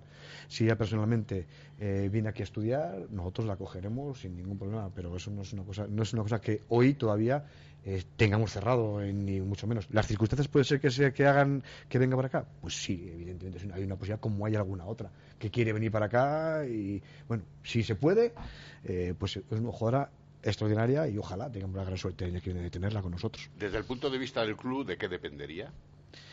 Dependería de que ella quisiera y de que ella... No, ella. Digo desde el punto de vista del club, incrementar presupuestos, facilitar los estudios, eh, buscar un puesto de eh, trabajo. nosotros en ese caso, nosotros la Junta nos está tratando muy bien, muy bien, muy bien. Estamos encantados con la residencia y nos está tratando muy bien. Y claro, ahí pues depende solamente de que tengamos acogida y la posibilidad de que, bueno, ya sabes cómo funciona esto, va a tener muy buenas ofertas este año y depende de que el presupuesto este, este año aumente. Si no aumenta el presupuesto va a ser muy difícil traer ni a ella ninguna, ni a ninguna jugadora. Muy bien. Bueno, pues ya hemos dado un repaso completo. Nos queda lo inmediato, nos queda la competición liguera. Eh, esto ya no es la Copa. Eh, hay que reanudar la segunda vuelta de la Liga el próximo fin de semana viaje a tierras gallegas, espera el octavo clasificado, que es el Porriño. ¿Qué me puedes anticipar de ese, de ese equipo? Duro, duro, durísimo. Defensivamente es un, es un equipo extraordinario. Tiene dos lesiones también importantes de rodilla que les van a, sobre todo, que defienden en las zonas laterales y aunque juegan luego los extremos y les, ha hecho mucho daño. Pero bueno, el equipo es duro. Ha fichado las dos chiquitas de, de Guardés que tienen buen nivel. Anabel, que es una jugadora extraordinaria. El año pasado fue una de las máximas goleadoras de la liga. Y es un equipo duro. Y en su cara, sobre todo, es muy difícil de, de ganar. Pero bueno, nosotros, yo te digo que vamos a ir a ganar a cualquier pista y yo tengo la cosa de que vamos a poder hacer algo, algo bueno en ese partido. Eh, es difícil, a veces eh, se dice cuando hay un parón de competición en condiciones, retomar esa, esa línea, ¿no? esa dinámica. Eh, aquí no habéis parado, ya lo hemos comentado, con varios partidos amistosos, pero la liga no la habéis vivido. hay que volver como también se suele decir, a recuperar el chip adecuado a la liga o en este caso vosotros estáis muy tranquilos en ese sentido? Nosotros estamos preparados para competir ya, cosa que Porriño encima pues ha tenido la circunstancia de que ha sido eliminado de la Copa jugando contra un equipo en principio inferior, ¿no? Que es, que es eh, Granollers. Con lo cual, dos cosas. Puede ser que salgan enrabietadas por esa circunstancia o que tengan algún problema porque anímicamente estén mal. Nosotros estamos preparados para competir y vamos a ir con todas las condiciones al 100%. ¿Cómo ve este partido, Bea? Duro porque ellas en su casa siempre han hecho partidos buenos y eso, que hay que competirlo y que nosotros vamos a ir a por ellas. Eh, cabe, y con esto por mi parte termino de este tercer grado al que os he sometido en cierta medida, digo, cabe la posibilidad de que cuentes con todos los efectivos. No hay ninguna lesionada, salvo, ya hemos comentado, Cecilia Cosío, pero todas las demás están en condiciones para este desplazamiento. En principio, a ver si la gripe nos respeta, porque hay cuatro o cinco jugadoras como yo, un poco con malestar, pero a ver si conseguimos estar al 100% todas. Y no, Cecilia, están todas en principio. Muchísimas gracias, Miguel Ángel. Vea, mucha suerte en Liga, en Copa. Ya sabéis que os seguimos de cerca, que prácticamente todos los días informamos de, de todas las novedades que competen al aula y, seguiremos haciéndolo porque lo merecéis. Gracias a vosotros. ¿eh? Un fuerte abrazo, gracias. Miguel Ángel Peñas, Vea Casquero eh, con Marco Antonio Méndez en el Lagar de Venancio en, en este directo Marca Valladolid de miércoles. Hasta mañana. Un fuerte abrazo, Marco. Mañana hablaremos evidentemente más del Atlético Valladolid. Van restando los días para ese partido frente al Nava. Pero ahora, eh, dos y un minuto de la tarde, nos tenemos que pasar por la actualidad del Maiwigo Club Baloncesto Valladolid. Ayer ya sabéis que hubo aviso para navegantes, casi, bueno, pues eh, un ultimátum de Sunil Bardúa para que recibiese el Club Baloncesto Valladolid la subvención del ayuntamiento. La necesita para hacer eh, frente a los diferentes pagos que tiene el club para cubrir deuda y evidentemente para ponerse al día también con eh, los jugadores, empleados y demás en esta temporada 2014-2015. Marlo Carracedo, ¿qué tal? Buenas tardes, ¿cómo estás? Hola, buenas tardes, Chus. Sin grandes novedades en el día de hoy, no las hay por parte del Club Baloncesto eh, Valladolid, que en lo deportivo, pues bueno, está relativamente tranquilo porque si bien es cierto que viene de caer el pasado viernes en Coruña frente al Leima, eh, piensa en ese amistoso el próximo sábado 6 de la tarde frente al Bucaneros en el torneo Diputación. Pero um, hoy eh, se presentaba la Copa del Rey de básquet en silla de ruedas. Eh, ha habido además sorteo. Al BSR le va a tocar eh, Bilbao en el primer partido.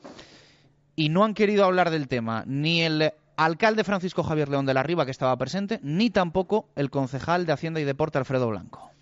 Pues no, los principales protagonistas han decidido callar antes que pronunciarse a, propósito de este tema. El que sí ha hablado ha sido Oscar eh, Puente, el presidente del Grupo Municipal Socialista, que bueno, pues ha criticado eh, cómo se está llevando a cabo esta, situación, que no se dé esa subvención al Club Baloncesto Valladolid, porque lógicamente eh, al club le pone contra, contra las cuerdas. ha mencionado directamente o ha culpado directamente a la gestión que está haciendo el alcalde de esta situación, le pide que resuelva los obstáculos pertinentes. además, ha criticado que se han incumplido eh, dos de los compromisos. Ayer hablábamos eh, de esa, de, bueno, no solo de la subvención, sino también, eh, no lo comentamos, la cesión de la parcela municipal anexa que hay al Polideportivo Pisuerga, que también era una de las cuestiones que, se habían planteado y que estaban sobre la mesa. bueno, mm, ya sabemos cómo, cómo, son estas cosas, cómo es la política. ha reconocido también que en su día criticó ese plan de saneamiento de los clubes porque les ponía la soga al cuello, eh, remitiéndose precisamente a esa cláusula de la que hablábamos ayer, la cláusula número 9, que exigía equilibrio económico eh, al club para percibir esa subvención y que eh, no se daba. Pero ayer mismo el presidente del Club Baloncesto Valladolid, Sunil Barduaz, hacía referencia precisamente a esa cláusula diciendo que se derogó el pasado junio. asimismo, pues parece ser que se ha vuelto a poner eh, de nuevo esa cláusula y al club nadie se lo ha notificado. Y bueno, pues en fin, al final es una pescadilla que se muerde la cola y lo cierto es que seguimos sin tener noticias acerca de esa subvención. Mañana se reúne el Consejo de Administración del club y vamos a ver qué pasa. Bueno, pues eh, vamos a escuchar esas palabras de Oscar Puente. Ya lo hemos dicho en el arranque, no han hablado ni el concejal ni tampoco el alcalde y por lo tanto, pues bueno, eh, aquí intentamos siempre mantenernos al máximo al margen de temas políticos, pero eh, ha hablado Oscar Puente, portavoz del Partido Socialista al respecto y bueno, pues entendemos que lo justo es escuchar las, las declaraciones que ha hecho al respecto de la situación del Club Baloncesto Valladolid. Lo primero, explica la situación y critica pues bueno esa cláusula eh, que exige el equilibrio. Lo primero deciros, yo he mantenido una discreción absoluta hasta la fecha, pero no porque no tuviera información.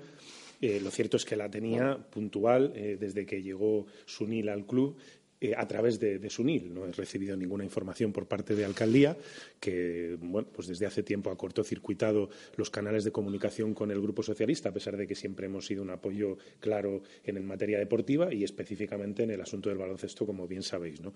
Pero sí que es verdad que desde el club se ha trasladado información puntual. Yo me he reunido bastantes veces con, Sunil para mm, ver un poco cómo iba evolucionando la situación del club. el ayuntamiento había adquirido dos compromisos fundamentales, uno relacionado con el uso de la parcela aneja al polideportivo, que a día de hoy no ha cumplido, y otro económico, que no pasa por otra cosa que al menos el pago de la subvención que el club tenía concedida, por lo que se ve también incumplido. ¿Cuál es la situación en este momento? Parece ser que hay unas objeciones por parte de intervención, que incluso en el día de ayer ha contestado a las alegaciones que formuló el club eh, antes de Navidades, y eh, eh, esa resolución o esa contestación de intervención pasa por denegar el pago de la subvención de la temporada 2013-2014, en parte apoyándose en un criterio que yo critiqué mucho en su día y que el tiempo pues me ha dado la razón. Cuando el alcalde de Valladolid, a bombo y platillo, anunció ese plan de saneamiento de clubes que pasaba fundamentalmente por exigirles equilibrio presupuestario a la hora de, de, otorgarles la subvención con carácter previo, lo que hizo fue ponerles una soga al cuello, porque la, realidad es que los clubes no están saneados, no tienen equilibrio presupuestario, como consecuencia de eso no pueden cobrar la subvención y si no cobran la subvención, pues esa es la pescadilla que se muerde la cola. Su situación todavía es peor.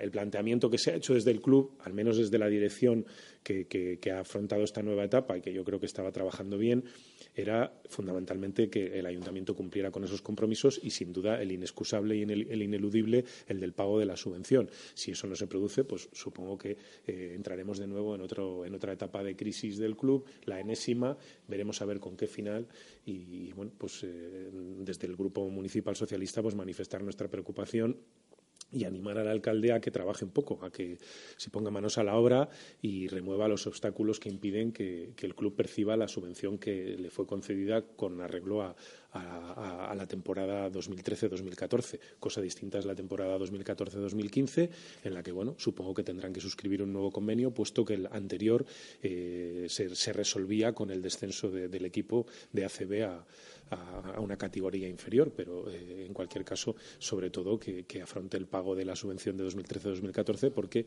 sin ella es imposible que el club eh, continúe con su funcionamiento ordinario. Ayer escuchábamos eh, a Sunil aludir a que Alfredo Blanco le había transmitido que la intención era pagar, pero que todavía no se había hecho. Óscar Puente viene a decir lo mismo. está muy bien eso de querer pagarla, pero hay que hacerlo. Tengo, no, no sé si hay un nuevo plazo. Eh, sé que hay un consejo de administración este jueves y bueno, que ahí se tomarán decisiones y bueno, sé que el alcalde de palabra sigue diciendo que va a intentar que, se pague la subvención, ¿no? Pero bueno, las palabras se las lleva el viento y lo cierto es que el tiempo pasa y las resoluciones administrativas por escrito son las que son. Preguntaban los compañeros eh, también al eh, portavoz del Partido Socialista por eh, la situación otras temporadas donde no había problema en dar ese dinero, este año sí, y él dice que esto le extraña. Bueno, esa misma extrañeza se manifiesta desde la actual dirección del club, ¿no? El que en otros años, con las mismas exigencias de equilibrio presupuestario y con los mismos desequilibrios o mayores, se han pagado las subvenciones y en este caso no se está haciendo, ¿no? Yo las razones que pueda haber detrás las ignoro, mm, sí tengo la sensación de que en este momento el ayuntamiento está descabezado y que esto en otros tiempos, sin duda alguna, no habría sucedido. Pero la, sensación que da en este momento la situación del ayuntamiento es que eh, antes era muy fácil que algunos funcionarios, eh, digamos, se plegaran o firmaran determinadas cosas y ahora da la sensación de que eso ha terminado ¿no? y de que no se encuentran cauces dentro de la legalidad para, para afrontar los pagos. No veo muy bien qué razones puede haber detrás de que no sean esas, ¿no? porque lo cierto es que este nuevo equipo que lleva eh, la dirección del club ha hecho una apuesta eh, a largo plazo, cuenta con, un grupo detrás que puede, eh, digamos, estar interesado en el futuro del club, ha puesto dinero de su bolsillo, y eso, vamos, es así, porque ha habido momentos en los que no había ni para viajar, y ha traído un patrocinador. Es decir, bueno, yo creo que estaba poniendo un poco en orden el club, que necesita mucho trabajo, sobre todo de, de cara a medio plazo, ¿no? Por lo tanto, no entiendo que haya razones de otro tipo que no sean las estrictamente administrativas y legales para, que el pago no se haya producido, porque desde luego eh, yo creo que Sunil y, la gente que, está trabajando con él creo que ha cumplido con creces con, lo que se había comprometido. Bueno, pues ahí están eh, las palabras de Óscar Puente, Marlo Carracedo. Lo que está claro es que bueno, pues esto ha cogido ya también un, cariz político que, es difícil quitarlo y que veremos qué pasa en las próximas 24 horas.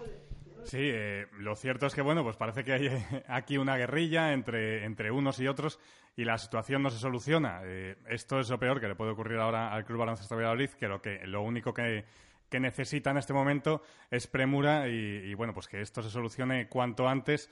Eh, sí que se ha hablado de, ese posible plazo que pueda haber. sí que es verdad que el presidente del Grupo Socialista, Óscar Puente, tampoco tenía idea de, bueno, de, la ampliación que puede tener para, cumplir con ese pago. Pero bueno, eh, ya lo dijo ayer Sunil, eh, que se da de plazo él mismo hasta este jueves, porque lógicamente eh, tiene que, rendir cuentas a, un consejo de, administración.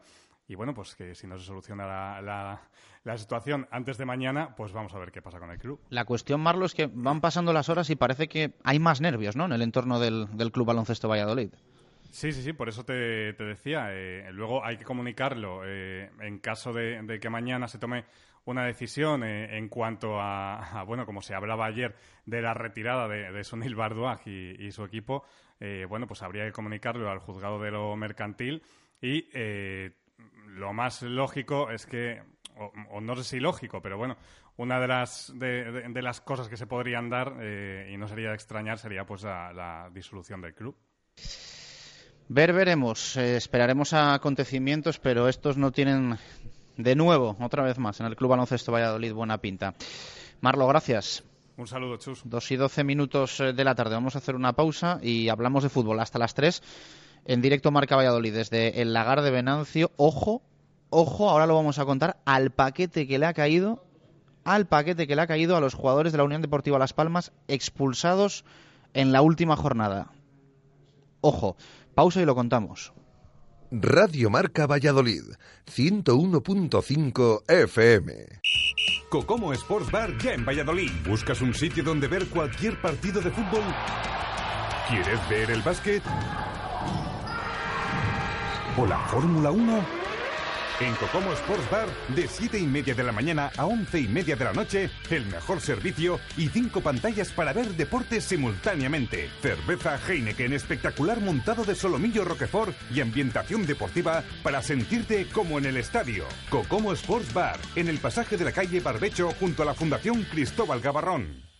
Ruta 47. Todo el fútbol y todo el running en una misma tienda. Las mejores marcas, todos los equipos y los productos oficiales del Real Valladolid. En Montero Calvo 11. Ruta 47 con el sello de Justo Muñoz. Justo Muñoz. También en Teresa Gil, Mantería, Paseo Zorrilla y Río Shopping. ¿Conoces Quintos y Tapas? En Valladolid, en la calle Paraíso número 2, tenemos todo tipo de tapas y raciones acompañadas de nuestros cubos de cerveza Mau siempre bien fríos. Para comer o cenar tenemos unas fantásticas hamburguesas de carne de buey y unas enormes salchichas alemanas para los más valientes, entre otros muchos platos. No lo olvides, Quintos y Tapas en Paraíso número 2. Te esperamos. Directo Marca Valladolid. Chus Rodríguez. Dos y trece minutos de la tarde, ya 14. Continuamos en el lagar de Venancio en este directo Marca Valladolid de miércoles, eh, 14 de enero de 2015. Eh, ya sabéis que hoy no hay entrenamiento del Real Valladolid hasta dentro de 45 minutos, 3 de la tarde, que bueno, va a ser un poco, parece la tónica durante estos meses de frío en la que es la sesión más fuerte, más importante para Rubi de la semana y no quiere que el césped, pues bueno, pase factura en forma de lesión a ningún jugador y se pone el entrenamiento a las 3 de la tarde para evitar cualquier eh, helada y lo dicho efecto de, de esas cencelladas nocturnas. Y eso que bueno, el día de hoy pese a esa niebla inicial, ha, ha sido relativamente bueno. Javier Heredero, ¿qué tal? Buenas tardes, ¿cómo estás? Hola, buenas tardes. Eh, Hasta las 3, ¿no? Hay que esperar para, Sí, para ver al es. Puzo de la Nación. Pues que casi nada, hasta las 6 de la tarde. Bueno, viene bien para que mucha gente que no pueda ir, como hemos dicho antes en el arranque, pueda ir a verlo. Mucha gente sale de trabajar a las 2, incluso 2 y media, puede ir a acercarse a ver el entrenamiento. Es una buena opción. Además, hoy esperemos que estén todos, exceptuando Alfaro y, y Roger, deberían estar el resto. Tanto Sastre, que está tocado, jugó otro día, como Bertis, que este, no entrenó el sábado por motivos personales y tampoco jugó por lo mismo, ya estuvo el lunes. Así que en un principio van a estar todos. Vamos a ver cómo están.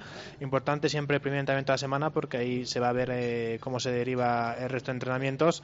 Hoy suele ser el más duro. Va a haber seguro que mucho físico después de prácticamente dos días, bueno, o tres de descanso desde el domingo. Así que bueno, vamos a ver cómo están los, los chavales. En una semana que en un principio se va a entrenar eh, a puerta abierta más que cerrada. Si la semana pasada solo hubo uno a puerta abierta, que fue el del, el del miércoles, esta semana va a haber uno más, que es mañana jueves, que en un principio va a ser a puerta abierta. Así que también está bien que bueno que Rubi dé un poco de flexibilidad para que todos podamos verles y sobre todo también indica que Rubi está contento con el trabajo y más relajado. Estaba leyendo de nuevo la sanción para los tres jugadores de la Unión Deportiva Las Palmas, que, bueno, pues Bueno. no es por ser, bueno, iba a decir un, un taco, pero no lo voy a decir. Hmm. Eh, seis partidos. Seis partidos a Ángel López, dos partidos a Naucet Alemán y dos partidos a Julio. Bueno, lo de Naocete Julio a lo mejor sorprende más porque fue ¿no? doble amarilla. Lo de Ángel, bueno, viene precedido de una agresión, a un tortazo al, al fisio de Zaragoza. Pues al final lo recogió en el acta, han decidido que era agresión y le han metido seis partidos. Casi nada, ¿eh? Y además Ángel, que es lateral izquierdo titular de la Unión Deportiva de Las Palmas, es una baja muy sensible. Bueno, no deja de ser eh, curioso que, bueno, al final siempre Las Palmas tiene un don para autodestruirse de una manera tremenda. Dice la nota oficial de la Unión Deportiva Las Palmas, Ángel López ha sido sancionado con dos partidos y 600 euros de multa en aplicación del artículo 116, además de cuatro partidos en aplicación del artículo 98 y una multa de 2.838 euros. En total estará ausente durante seis jornadas. Por su parte, Julio y Neucet Alemán han sido suspendidos por el comité de competición con dos partidos cada uno. Así que evidentemente va a tener Paco Herrera que redoblar esfuerzos. Sí. eh, bueno, sobre todo durante las dos próximas jornadas para la Unión Deportiva Las Palmas. Este fin de semana van a visitar Mendizorroza Que se lo dejó Valladolid. para enfrentarse al, al Deportivo Alavés y luego eh, van a visitar a la Llagostera. Bueno, o sea, es pues lo que deja el, el Pucela, ¿no? Dos, eso es, dos salidas eh, complicadas. Roza allí a la vez es un equipo muy fuerte y el campo de Llagostera, este fin de semana nosotros lo veremos, es un campo donde no se puede jugar muy bien al fútbol, que es lo que le gusta hacer a la Unión Deportiva Las Palmas. Bueno, además se dice que se va a Dos reforzar... partidos fuera, ¿eh? Sí, dos seguidos fuera, como Valladolid. Se dice que se va a reforzar ahora con Ortuño, ¿no? el delantero de, de Granada, que está a punto Se de... está ya moviéndose el árbol está del a punto mercado. de caer, sí. vamos a ver. eh, Ortuño a Las Palmas, eh, José Lu Moreno hasta ahora en el Recre, un jugador que se salió con el Villarreal en su día. Parece que va a ir al, Mallorca, al. Club Deportivo Mallorca. Buen delantero, José Lu. eh, bueno, eh, se hablaba de que no está cobrando allí, de que iba a pedir salir, eh, prácticamente perdonando lo que le debían y al final lo ha conseguido. Bueno, al final se va en Mallorca, que tampoco es que esté Mallorca como para tirar cohetes. Al final muchas veces los jugadores hacen movimientos muy extraños, la verdad. Yo creo que podría ir a un equipo con más eh, proyección, pero bueno, vamos a ver qué tal le va. Mallorca que tiene altibajos, pero que bueno, de momento parece ser que sí que está manteniéndose arriba y puede ser unos candidatos a, por lo menos, a meterse en playoff de aquí a final de temporada. A José Lu Moreno lo quería también el Tenerife. Sí. Que está teniendo una mala suerte en este mercado de fichajes Es increíble. eh, tremenda. No Sí, le sí. sale nada al Tenerife, de todo lo que quiere cerrar, no le sale absolutamente nada. Eh, y ahora están intentando cerrar a un chico del Racing de Ferrol. Eh, Sí. José Lu se llama también, creo. José Lu, que el año ah. pasado marcó 30 goles, eh, si no me equivoco, en Segunda División B. Este Eh. año sigue allí porque es bueno tiene un poco este este efecto que tuvo en su día eh, Jesús Navas, que no quería salir de, Sí, de de Sevilla. Sevilla, pues este chico no quería salir tampoco de Galicia, aunque parece que ahora sí que sí que le apetece irse Sí. al Club Deportivo Tenerife, pero ahora es el Racing de Ferrol el que no el que no, El que bueno, no pues cede, no, ¿no? quiere dejarle salir sin, sin Pues, coste. Ayer he leído sin, que sin ingresar. Diego Ifrán, que es el delantero estrella del Tenerife, ha tenido problemas musculares o falta que se lesione al delantero para que allí estén todavía más nerviosos. Porque también están con Dani Hernández que no ven que lo están cerrando, se están poniendo muy nerviosos. Vamos a ver al final cómo consiguen hacerlo. Y al final van pasando las jornadas. Sí. Eh, es lo bueno, fíjate, de, de Jonathan Pereira, que al final uno. es que te juega cuatro o cinco partidos. Claro, sí, sí. Que de otra forma tendrías que fichar finales de enero, hasta que se pone a punto, hasta que el entrenador le convoca. Tal, me acuerdo también pasado con Jeffrey que lo fichamos el día, hablando de cinco o lo seis fichamos el día jornadas, ¿eh? 30, Sí, jugó sí. el día 2, se lesionó y estuvo un mes y medio sin jugar. Al final eh, las pesas siempre son malas. Pues tal cual. Venga, abrimos tertulia eh, hasta las 3 de la tarde, 40 minutos por delante, eh, de sonrisas y positiva, eh, prácticamente en su totalidad, hoy hasta las, hasta las 3. Hola, Alf Niño, ¿qué tal? Buenas tardes. ¿Qué tal? Buenas tardes. Muy bien, seis partiditos, ¿eh? Una... Un rejón interesante. ¿Estarás contento? Mm, Pero no, ya- digo, más contento por el Real Valladolid que por la sanción. Mal, a- estoy completa- completamente... Estaba intentando buscar yo el. Al final hemos leído lo que ha publicado la Unión Deportiva Las Palmas, pero es que no soy capaz yo de encontrar en la página de la Real Federación Española de Fútbol eh, los acuerdos, vamos, del comité de competición, la, la resolución.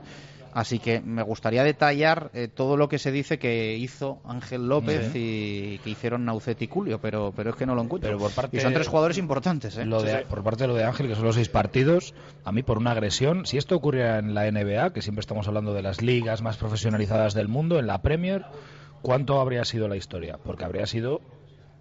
El problema es que aquí no estamos acostumbrados a Sí. esto, que es lo justo. Tú le metes un tortazo al fisio, al, al médico de otro equipo, la, la sanción, o sea, estamos hablando de que en los estadios no tiene que haber violencia, que te hay que rebajar el nivel de tensión, que esto es un deporte, un espectáculo y profesional, pero que eso es un ejemplo para todos los niños. Sí, sí. El mismo buen ejemplo que dan el otro día en la entrega del Balón de Oro Cristiano y Messi en esa charla distendida es el que los niños de Las Palmas no encuentran con que un jugador de ese equipo le meta un tortazo al médico, porque el domingo siguiente en un partido de regional o de juveniles de allí Pues a lo pues mejor- pasará. Claro.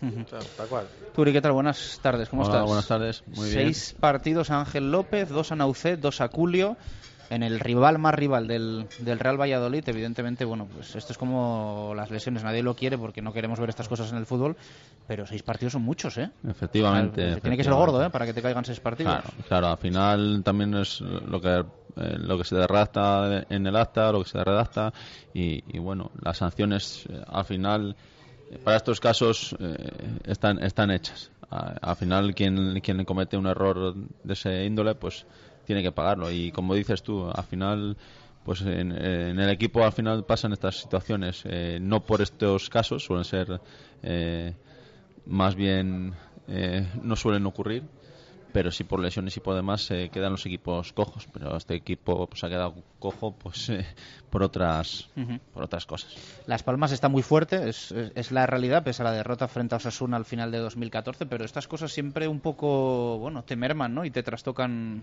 ese mundo idílico en el que estaba Las Sí, Palmas del liderato. seguramente eh, no pase factura inmediatamente pero pasará factura en, en un tiempo en un tiempo. Y, y bueno son muchos partidos y muchas jornadas sin contar con gente importante. Y bueno y, siempre to- yo creo que todos los equipos pasan ciertos baches y, a lo mejor pues eh, a, este equipo se le une pues pues eso las sanciones de varios jugadores y, y la- acumular, acumular eh, eh, minutos otro otra serie de jugadores que no eran importantes ahora y, y bueno esperemos que por bien por lo menos nuestro eh, les pase cierta factura. Bueno, pues veremos. Vamos a eh, ver, lo sí. dicho, dos partidos además, los Culio y Naucet, que son dos jugadores muy importantes, eh, se van a perder dos partidos fuera, como comentábamos. Y bueno, pues evidentemente que Las Palmas también, aunque este año esté más regular, siempre es mucho más fiable en el, en el Pero es lo- estadio de Gran Canaria. ¿no? Es lo que decimos habitualmente, la segunda es muy larga y lo decimos, yo creo, y todo el mundo lo comenta por estas cosas. Tú tienes una racha buena, pero tiene que haber altibajos y como te pille el altibajo en, en, una- en un momento crucial de la temporada, en un momento Sí. en el que estés más bajo de forma, y te quitan dos, tres jugadores eh, importantes, a ver cómo lo arreglas. Y luego no vale echarle la culpa al empedrado, como se dice vulgarmente. Esto es lo que hay, hay para todos. El Valladolid lo ha tenido en su momento, ahora parece que estamos sacando la cabeza y están haciéndose las cosas otra vez de una manera mm, tranquila y positiva, pues, pues tenemos que aprovechar. Sí, sí, tal cual. Al final, bueno, pues lo de Ángel es un complicado, ¿eh? porque al final siempre juega a lateral izquierdo. El otro creo que es un canterano, ahí va a tener más problemas. Yo creo que ofensivamente tiene más facilidades porque en Aocet está la Joan Tambiera, bueno, de Julio puede meter a Valerón, pero en defensa lo va a tener difícil ahora para Herrera. Perfecto. Eh, bueno, contentos, ¿no? Tres victorias consecutivas, nueve puntos, once goles. Bueno, parece que, que este equipo empieza a funcionar casi como esperábamos, que es con, con una fiabilidad máxima, Turi. Sí, ya no son las tres victorias, yo un poquito más todavía, de las últimas cinco son 12 puntos, de los últimos 15 creo. Y bueno, al final sensaciones también de, otra vez echar el candado atrás, eh, las cosas se están haciendo bien porque no, no encajas.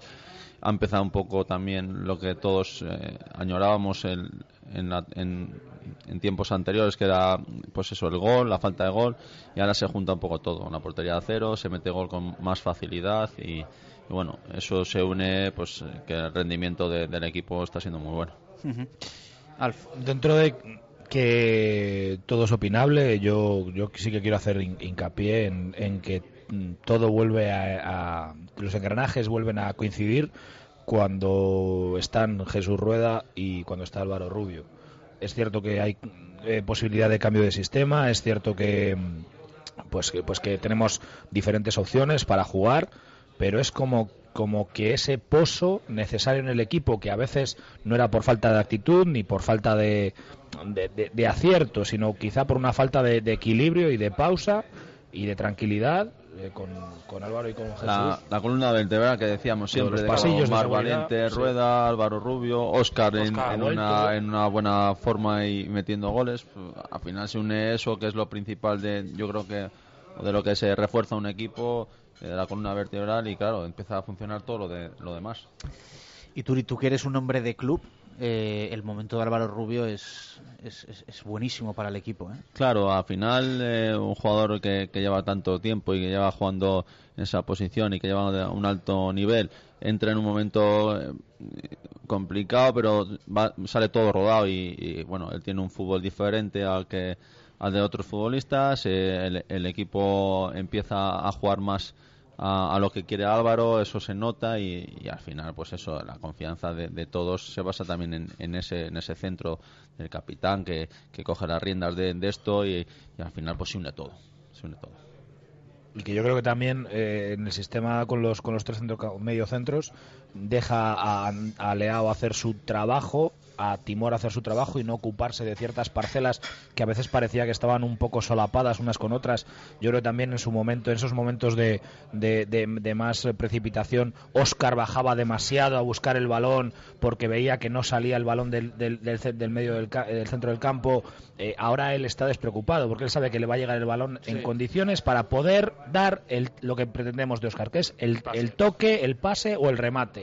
Sí, ya lo iremos hablando, pero y el otro día con dos mediocentros era Pereira el que bajaba. Y Oscar volvía a estar liberado ¿no? de, esa solidaridad que suele tener para bajar a buscar. Y, esto es interesante porque también te, te, está dando otra opción que yo yo no y Sastre por ejemplo yo siempre durante mucho tiempo he dicho que, ya valía de oportunidades a Sastre que se le habían dado muchas y que, le reconozco la actitud pero que no no acertaba y el otro día el tiempo que estuvo estuvo magnífico ese papel lo eh, cumple siempre bien ¿eh? el de salir siempre 20 minutos cuando el partido está un poco apretado y ponerle de tercer capista lo hizo en Soria lo hizo en Acorcón siempre ese papel lo cumple muy un bien un jugador como de hielo ¿no? que congela el partido o sea te deja ahí el partido y parece que lo pone en pausa siempre entra muy concentrado ¿verdad? Eh, estamos hablando de un partido que estaba loco con el Alavés un larguero, un remate, un tacón, un no sé o sea, cuatro o cinco en cinco minutos, ocasiones claras para marcar y sale Sastre y parece que le has dado a este botón que había en los VHS, el stand-by, ¿te acuerdas que nadie usaba? Pues y parece que el partido va completamente... Es un jugador que, bueno, al final a, ningún jugador le gusta tomar un rol de que no sea de inicio, pero sí. pero sí que es cierto que tiene esa importancia y ha cogido pues ese saber estar de esos minutos de, de hacerse fuerte ahí en esa parcela y, de dar otro equilibrio al equipo. Y sobre todo cuando cuando realmente tiene dificultades, que es cuando está entrando y cuando está decantando pues el, equipo a eso, a esa serenidad, a esa tranquilidad, a coger eh, la pelota, a, esas segundas jugadas que, que el otro día con el Alavés pues parecía que no, acabamos de, arrancar en, esos 10 minutos malos, 15 o, eh, y no, no éramos capaces de, volver a, coger y bajar la pelota y tenerla nosotros. al final entra y cambia ese sino. Entonces, al final, pues cada uno tiene un rol, pero sí que es bueno que, sepa y que le encuentres esa, esos minutos. Lo venía a comentar un poco Alf. Eh, Álvaro Rubio, eh, ¿está muy bien él o también es que acompaña un poco lo que decía Turi? Eh, que el equipo parece como que está en sintonía con él. ¿Es cosa suya o un poco todo. Yo creo que a veces eh, falta, falta una pieza que es la que te da, eh, que hace que todas las demás ruedas eh, funcionen en condiciones. Es lo, de, lo del engranaje, el, echar un, un, poco de aceite, a veces hace que el reloj funcione bien. Y en este sentido creo que Álvaro y Jesús Rueda, insisto, han sido como, como, como ese acicate para que los demás, cuando tú sabes que lo demás funciona, te ocupas de lo tuyo. Y cuando, cuando crees que no, sobre todo los pesos pesados del vestuario, Mark ve que las cosas no funcionan y, intenta llevar el balón, el balón hacia, hacia eh, cosas que no, que no le competen. Oscar baja a buscar el balón. Eh, a lo mejor Timor o Leao dicen, pues hay que subir el balón más arriba para que le llegue en condiciones al que esté actuando en ese momento delantero. Y Mójica hace de Mójica. Pero cuando Mójica hace su papel de, jugador eh, franquicia este año, como así por así decir, se despreocupa de otras cosas. Y él tiene su papel, Álvaro tiene el suyo, los centrales tienen el suyo, los laterales Chica está completamente conectado con, una defensa muy solvente, el portero está tranquilo y transmite tranquilidad. Al final todo, todo, encaja y es lo que decíamos, y Sastre sale y no sale a resolver, sale a hacer su papel. Sí, sí, tal cual. O sea, al final creo que lo, lo has leído muy bien. El caso de Mójica es claro que me gusta el juego de franquicia. Al final siempre es yo creo que la solución, ¿no? Cuando el ataque no está muy claro, al final siempre das a la izquierda y que, que corra Mójica. Y con Álvaro Rubio creo que al final ha encontrado su posición, que es con dos mediocentros que la ropen. Al final físicamente él no está como estaba hace años, pero es verdad que, que aún así sí que tiene recorrido. Sube y baja y sobre todo a la hora de defender con André Leao, cuando juega con André Leao al lado, creo que le, hace muy bien. Y el hecho de que jueguen Timor y André Leao junto con él, yo creo que al final Álvaro Rubio lo que hace es distribuir el juego. Defensivamente está un poco más liberado y eso, eso yo creo que al final le ayuda. Y el caso de Oscar González es igual, los dos están muy liberados y cuando tiene balones tan frescos, con esa frescura en la cabeza, al final todo sale mucho mejor. No, bueno, al final es que te da una, pues eso, una, una, entra en una dinámica buena de un poco todos y él contribuye a, mucho a eso, porque la distribución al final, eh, el que te da cierta lógica en, los pases y el que eh, sabe cuándo parar o cuándo echar para atrás o para adelante, el equipo es un poco el timón el que está ahí, es Álvaro y el que el que empieza a bajarla, el que empieza a ser el, el que está centrado en eso, en darle cierta pausa al, equipo y al partido. Y en esa función es, eh, es muy bueno y, y, claro, la experiencia eh, para él es un grado y, para el equipo pues, pues mucho más. Entonces, eh, todo es que, que, mantenga este nivel y que, y que pueda, pues eso, que el equipo acompañe en, en, todos los sentidos. Al final esto es acompañar y, y, los que están ahora mismo lo están haciendo bien y están, están sacando buenos resultados y por eso al final todo, todo funciona mucho mejor. De Álvaro Rubio a Jonathan Pereira, ¿qué os pareció el gallego? Pues para ser el primer día, eh, haciendo una, trasladándolo al, al, debut del año pasado de Jeffren, con, con un debut malogrado por, por la lesión que tuvo. De Jeffren y de muchos más, ¿no? a, mí me parece que es una cosa eh, solvente, por lo menos eh, no, no destaca para mal, que es lo que suele pasar con un, con un con un fichaje de estas características que se espera mucho Jonathan Pereira dio muchas opciones, trabajó un montón, yo creo que viene con ganas y, y, que puede cubrir varios, varios roles también, como contábamos antes, en el equipo. Y, y, cuando se vayan recuperando los, los, los, lesionados de larga duración, pues, pues mejor que mejor. A mí me parece una cosa bastante, por lo menos una opción diferente a lo que teníamos. el otro día nos fuimos todos, no, no sé si estáis de acuerdo, del estadio como pensando, este tío va a aportar muchísimo, muchísimo eh, tuvo yo creo que también ocasiones de gol que ves que o sea, es un jugador al final que tira a puerta. Yo siempre lo digo, es que a mí me encantan los jugadores que tiran a portería. Y mira que le ves y tiene ese perfil de jugador que, que se lía, que tal, que, que No, o sea, Jonathan Pereira ve la portería y ahí que va, esté desde donde esté. Pero también de que no es el, el delantero, delantero, delantero, ese 9, ¿no? Que, que tanto parecía requerir el equipo. No sé qué pensáis. Eh, a mí me parece un jugador que, que sí que es cierto que es vertical por- en cuanto a su velocidad y, y que y eso. Pero yo me voy por otro lado también. Yo creo que va a ayudar mucho a que los demás se pongan bien.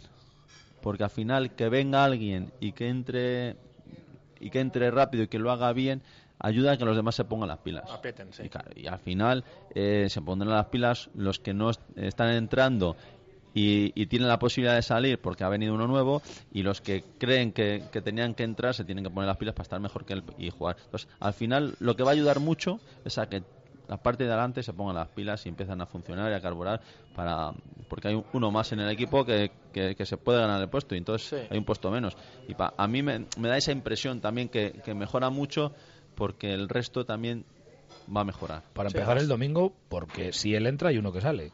No, porque sobre vuelve, si vuelve Leao, claro, eso es. uno tiene que salir. Sí, sí, y ahí es donde empieza realmente ya la lucha. Y de hecho, el domingo son 19 ya de primer equipo. Hay uno que se va a quedar fuera de la convocatoria por primera vez en mucho tiempo. No sé si será Bert, si será Omar, si será incluso Oscar Díaz. Bueno, otra vez ahí empieza la, la lucha de verdad, la competencia, porque hasta ahora todos entraban. Porque final- es que había esa sensación también, o, o a mí me queda esa sensación de que, de que había una, una alineación y luego no se podía entrar mucho. O sea, sí que había gente para cambiar, pero no había mucha gente que pudiera entrar y quedarse. Sí, sí, y ahora la gente ha entrado Álvaro, se ha quedado, y entonces tiene que salir también. uno. o sea, claro, entra, viene Jonathan y hay otro que tiene la posibilidad de salirse, entonces.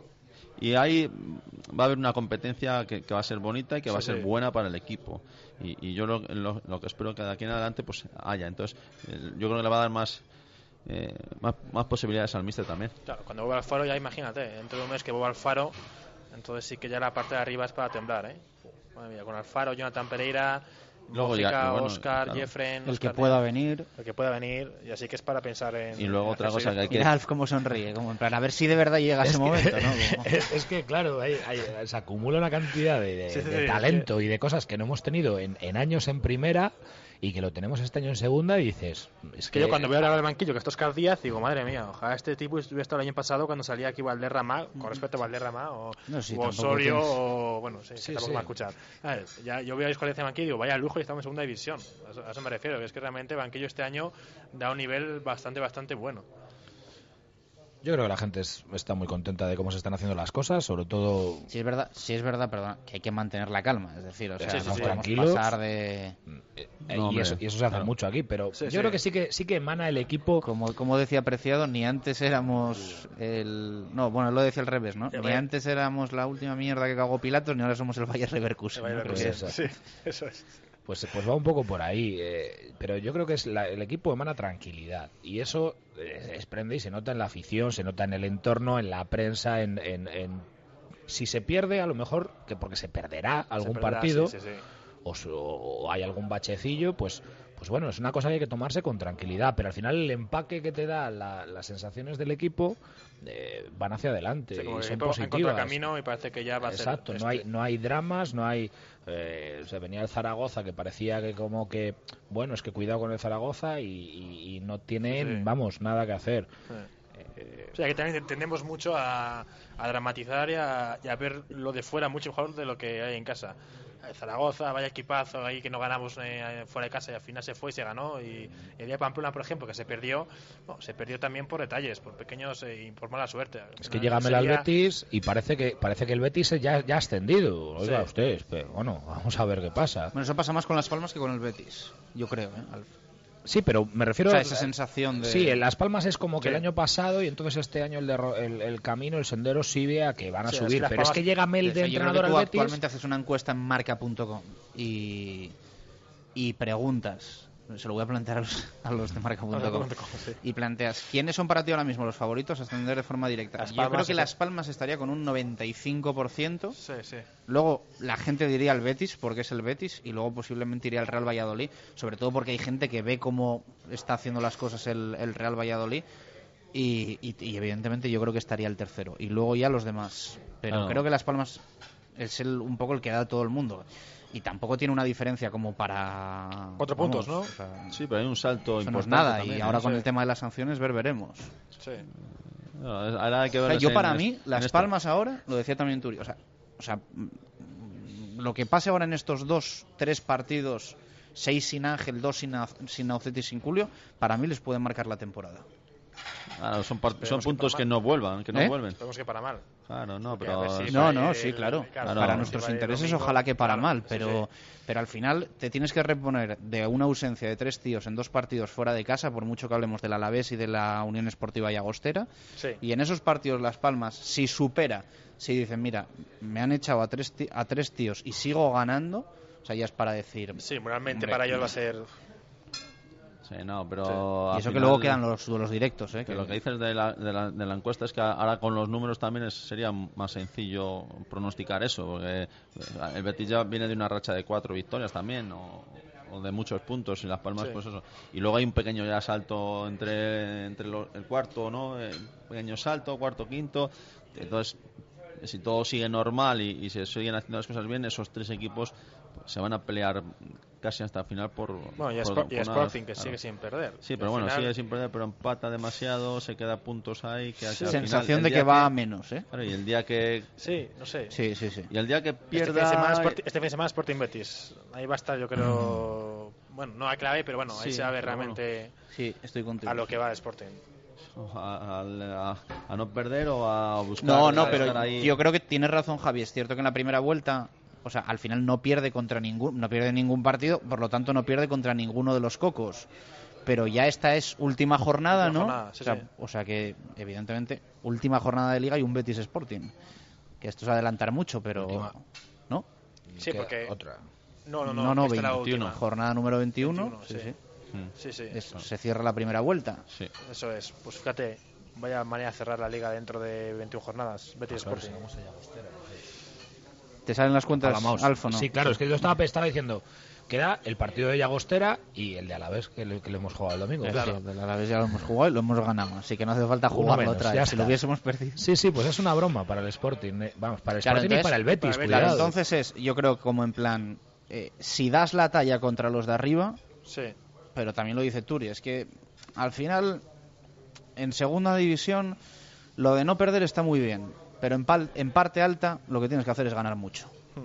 Claro. Y sobre todo ganar lo que Y de uno en uno no te vale. Es Y que de uno en uno no te vale. partidos catalogados como, entre comillas, fáciles. Vas a subir o vas a meterte en playoff ganando a Llagostera, ganando al, al Albacete, al Sabadell, Sí, sí. al Barça B ahora mismo, pero bueno. Eh, Que al final es donde más ha pinchado Valladolid. Porque Exactamente. Pinchó en Sabadell, eh, pinchó en Miranda. Porque eh, el, el- pinchó el- el golpe de, ánimo que ha tenido en su día Os- Osasuna ganando a Valladolid y tal, pues Las eso está muy bien. Pero tú lo que tienes que hacer es, ga- es ganar a los otros, que es donde te vas a jugar el pescado. Claro, claro, sí, sí. Sin no perder contra, pues eso, contra, o por ejemplo Sporting contra los de arriba, eh, el empate a lo mejor es, es bueno, pero claro, empatar Sí, contra... sí, pierdes en la dejas segunda vuelta. puntos contra eh, mitad de la tabla para abajo, pues eh, al final es como, un- der- como una derrota porque todos suman, o todos los de la parte de arriba, entre comillas, son los que más intentan sumar. ¿Estás ahí con la clasificación, Turi? Sí, estoy viendo los puntos. Al final, eh, eso, eh, pues eso, los, tre- los tres primeros que sabemos que son los que están arriba y, y luego, pues eh, eso, en, cuan- en- desde el Betis que tiene 37 y, y el, el Valladolid y el Sporting, eso, luego ya hay una diferencia con el, con el Girona que parece que, Sí, y ya hacia más con abajo. el Sí. sexto, que se queda ya un poco La Ponfe, descolgado. ¿no? claro, la Tú Ponfe, que sabes de qué va esto, que eres entrenador, tienes un poco la sensación de que estas jornadas son clave. O sea, es decir, de que esto puede ahora Sí, romperse empieza- y quedar sí, tres em- por arriba claro, y ya, empieza- ¡pum! em- ahí empieza- se marcó la diferencia. Claro, va a empezar eso, pues eh, claro, en los tres, cuatro primeros puestos de arriba van a ser los que están peleados, eh, muy peleados. Luego ya eh, se puede cantar un poco más, pero sí que es- tienes la sensación de que eh, estos puntos que se te van ahora a la primera, las- al principio de la segunda vuelta marcan bastante eh, lo, lo que es la continuidad, porque da una sensación de que puedes coger una racha muy positiva y luego te puede pasar como el Valladolid le pasó en ese mes malo, pero ya tenía muchos deberes hechos. Si no les has hecho ahora o en estas fechas, luego ese, ese pequeño bache de dos, tres partidos puntuando poco, pues eso ya no se pueden recuperar porque eh, ya queda muy poquito, muy, muy poquita competición. Eh, hablábamos un poco antes de la cantidad de jugadores que hay ahora, de la cantidad de opciones. eh, evidentemente se habla mucho. Ayer también lo comentaban eh, Marlo, Javi y los tertulianos en intermedio. Los dos sistemas que hay ahora mismo sobre la mesa, incluso tres, incluso tres, porque el otro día el que se vio de inicio era también un poco una variante. Y la figura de André Leao el otro día ausente. O sea, al final hablas de tres tíos que están a buen nivel: Leao, Timor, Rubio. Claro, ahora esto cómo lo gestionas, eh, cómo metes a todos, ¿no? Al final, yo creo que tratas de dar continuidad a lo que ha ido funcionando mejor, que, es- que puede, eh, puede haber eso. Y luego, Ya, pero ¿y qué ha ido mejor? ¿Zaragoza o Alavés? Sí, pero bueno, O sea, te queda ahí un poco, sí, ¿no? eso. Bueno, también las sensaciones que tengas de, de, un- de uno, de uno y otro partido o las sensaciones que, te, que tengas con los jugadores. Yo creo que eh, variar mucho de sistema y de jugadores no, no eso, pero sí que ha encontrado una forma eh, de que los, los jugadores se sientan cómodos eh, con uno u otro sistema. Así es cambiar una pieza por otra y se cambia enseguida el engranaje y sigue funcionando bien. Eso para mí es importante porque te da una opción eh, o varias opciones a lo largo del partido. Ya no ya no eh, a lo largo de las jornadas, sino a lo largo del partido puedes jugar con una otra opción dependiendo cómo vaya cómo vaya el encuentro. A mí, a mí me parece que, que la mayoría, la inmensa mayoría de la plantilla del Valladolid, ahora mismo, lo que decía un poco Turi, se siente cómoda, pero sobre todo también se siente conforme dentro del egoísmo propio que tiene que tener cada profesional por jugar lo más posible. En el sentido de que todos han participado, todos han tenido opciones. eh, y luego, mm, aparte, por mi parte, por lo menos, la, confianza en, en es, es total, porque quizá el otro día, cuando peor lo estamos pasando con, el- con el Alavés, a lo mejor el cambio no había sido sastre por parte de muchos de los que estábamos, Sí, sí. de los que estábamos en la grada. Sí. Y él opta por sastre y lo que decía Chus, y dio al botón de, de- de la M gigante, de la M mayúscula, que es el de magia, ¡pum! y se acabó el partido. Con, con buen resultado para el Valladolid. Entonces, en ese sentido, yo creo que en cuanto a gestión de, de plantilla y de equipo, lo que él, los designios de, de Rubi, para mí, son válidos. Indiscutiblemente, se están viendo los resultados. Y en el momento en el que, va- igual que ha pasado con Leao, va a haber, va a haber más sanciones. Timor es un tío con la sangre caliente. Y Chica y Rueda ya llevan Sí, pero tarjetas. Timor cumplió hace relativamente co- eh, poco, cumplió en Pamplona. Sí, pero, no, sí, pero al final habrá, sí, pero al final en, en los partidos de, No, pero sí estoy contigo, puede haber puede haber va a haber bajas por, por Sí, sí. lesión, va a haber bajas por alguna contractura, por la tensión o por tarjetas. Entonces, ahora mismo estamos en, en- en el punto en el que cualquiera que entre por lo menos va a ser solvente. Que es lo que interesa, lo que interesa. El cambio de sistema, pues lo que estabais comentando. En cualquier momento nos puede venir una cosa mejor, a la vez Zaragoza, pues a lo mejor vamos a Palamos el, el fin de semana y, y hay un pequeño, una pequeña variación que también da muy buen resultado. Y entonces ya tenemos, pues ¿cuál, por cuál, ¿con cuál nos quedamos? Pues mientras tengamos eh, esa funcionalidad de la plantilla y que rápidamente se, se adapten a, a un esquema muy determinado o con una pequeña variación, pues miel sobre hojuelas. Yo estoy contigo. No, yo, estoy- eh, yo quería hacer hincapié en eso también, en lo que, en lo que estaba comentando Alf, que, que al final eh, yo creo que el, el equipo te lo hace grande los 19, 20 futbolistas, no 12, 13 que teníamos cier- ciertamente a, a veces, a lo mejor años pasados, que había 12, 13 futbolistas que eran los que más participaban, acumulaban muchos minutos y, y luego es un hándicap porque en el momento de se lesiona uno, que, que no es el puesto de- del que precisamente era el 12 o era el 13, pues eh, la cosa cambiaba, variaba un poco todo, eh, no se cogía el rumbo el equipo y demás. Al final yo creo que, que como es tan largo y la segunda más todavía, lo importante es que, que haya 18 futbolistas contentos porque hayan tenido muchísimos minutos y hayan entrado y salido sin apenas notarlo y, es lo que te va a dar pues eh, la, pues el ascenso. Al final una plantilla tiene que ser competitiva y tiene que, que haber participado mucho y además pues yo creo que esto es bueno que se sientan importantes un poco todos y partícipes de, lo, bien que están funcionando las cosas. Estoy, estoy de acuerdo ¿no? con, ambos. Eh, por cierto, eh, antes de hacer una pausa, la última este directo Marca Valladolid de miércoles, eh, Turi, te quería preguntar, eh, de estos tres partidos, ¿uno se queda más, tú crees, desde el cuerpo técnico, desde la visión de Rubi, con los 11 goles porque el Valladolid acaba un poco con esa sequía goleadora? Es decir, 7-2, eh, 7-2-2, eh, Barça B, Zaragoza, Alavés, o se queda más con cero encajados, cero encajados, cero encajados. ¿Sabes lo que pasa? Que yo creo que le he escuchado, le he escuchado esta, esta pregunta a Rubi y él... Sí, no, él, él habla más a lo ofensivo, sí, ¿no? Pero lo, eso es lo que claro, dice. No, pero es que acertadamente lo dice así porque habíamos insistido mucho en la Claro. falta de gol. Pero él sin duda alguna sé que al final el campeon- los campeonatos te lo dan la defensa. Los ataques te ganan los partidos, te ganan uno, dos partidos, tres partidos, pero no te dan un campeonato. Al final lo que te da estar arriba o te da eh, ascender directo es, es la defensa. Entonces, mantener la portería a cero es, es garantía de, estar arriba siempre. ¿Por qué? Porque al final los goles llegan, el, talento aflora y, los jugadores del Valladolid arriba tienen talento para hacer goles, entonces al final llegan. Le da importancia a eso en esos tres últimos partidos, le da esa importancia que tiene, porque además es un momento que está fastidiado, que no están eh, haciendo goles y de repente se saltan y, meten muchos. Y claro, hay que enfocarlo por ahí. Pero claro, la importancia que tiene la portería cero es inmensa. Yo creo que no marcar eh, genera cierta ansiedad, pero recibir muchos goles, eh, ser, ser frágil, eh, genera sufrimiento. Entonces, el Valladolid lo que, hace, lo que no hace es sufrir. El Valladolid no sufre. Ha tenido un momento delicado porque no acertaba con las ocasiones que se creaban pero no materializaban. Con lo cual tenía la ansiedad, la precipitación propia de, de esa emoción pero no se sufre atrás. No hay momentos de dramatismo que el, que el rival te encierre en tu campo y que no sepas qué hacer y dices, joder, nos pasa otro partido y otro y otro y tenemos 20 minutos ahí que estamos encerrados. Eso no ocurre. Puede haber un momento puntual, Sí, sí, pero la tónica habitual es que tú no sufres. Si no sufres, no te desgastas. Y puedes emplear toda la fuerza y todos tus recursos en, en otras lides, en este caso la de, la de conseguir crear la ocasión para meter gol.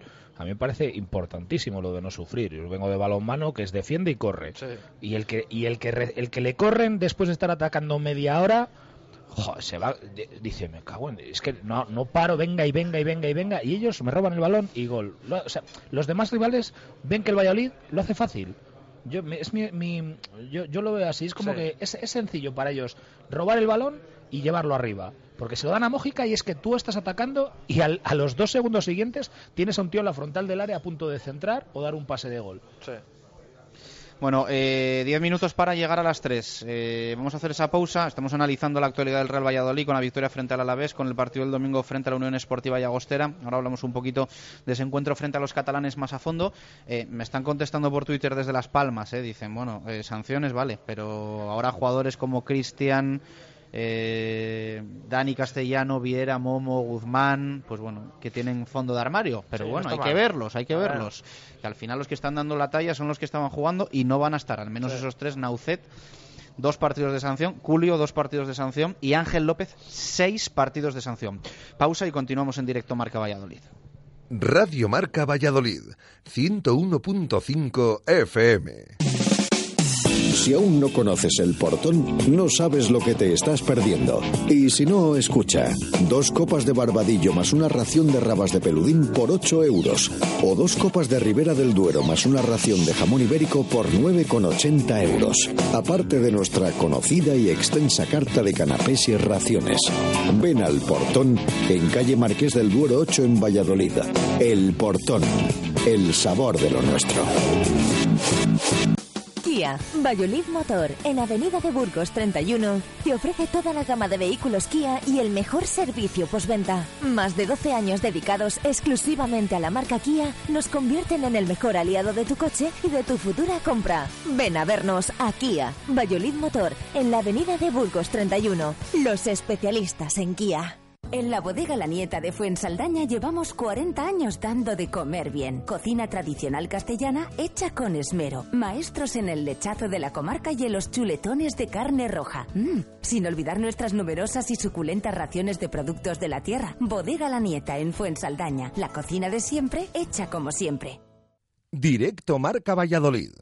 Chus Rodríguez. 2 y 52 minutos de la tarde. Bueno, eh, hablamos de Las Palmas y de que puede caer con esas sanciones, pero lo que no tiene que hacer el Real Valladolid es caer en Palamos, ¿no? Eh, Turi, que tú también, bueno, estarás al tanto de, evidentemente, todo lo que, lo de que lo, se de lo que pasó ahí, día. sí, en su día. Pero no, no, no fui, pero lo viví porque est- estaba en el club y, y bueno, eh, tuvo mucha, mucha importancia y mucha repercusión aquí.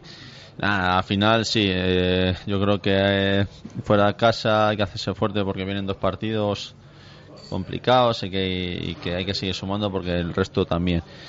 Y, bueno, al final, pues son eh, lo que venimos diciendo. Si quieres, si quieres estar arriba y mantenerte arriba, los partidos con los equipos de los de, en teoría, que hay que sumar sí o sí, pues hay que sacarlos, sea sean bien en casa, bien sea afuera. Al final hay que darle máxima importancia y, hay que traer esos tres puntos.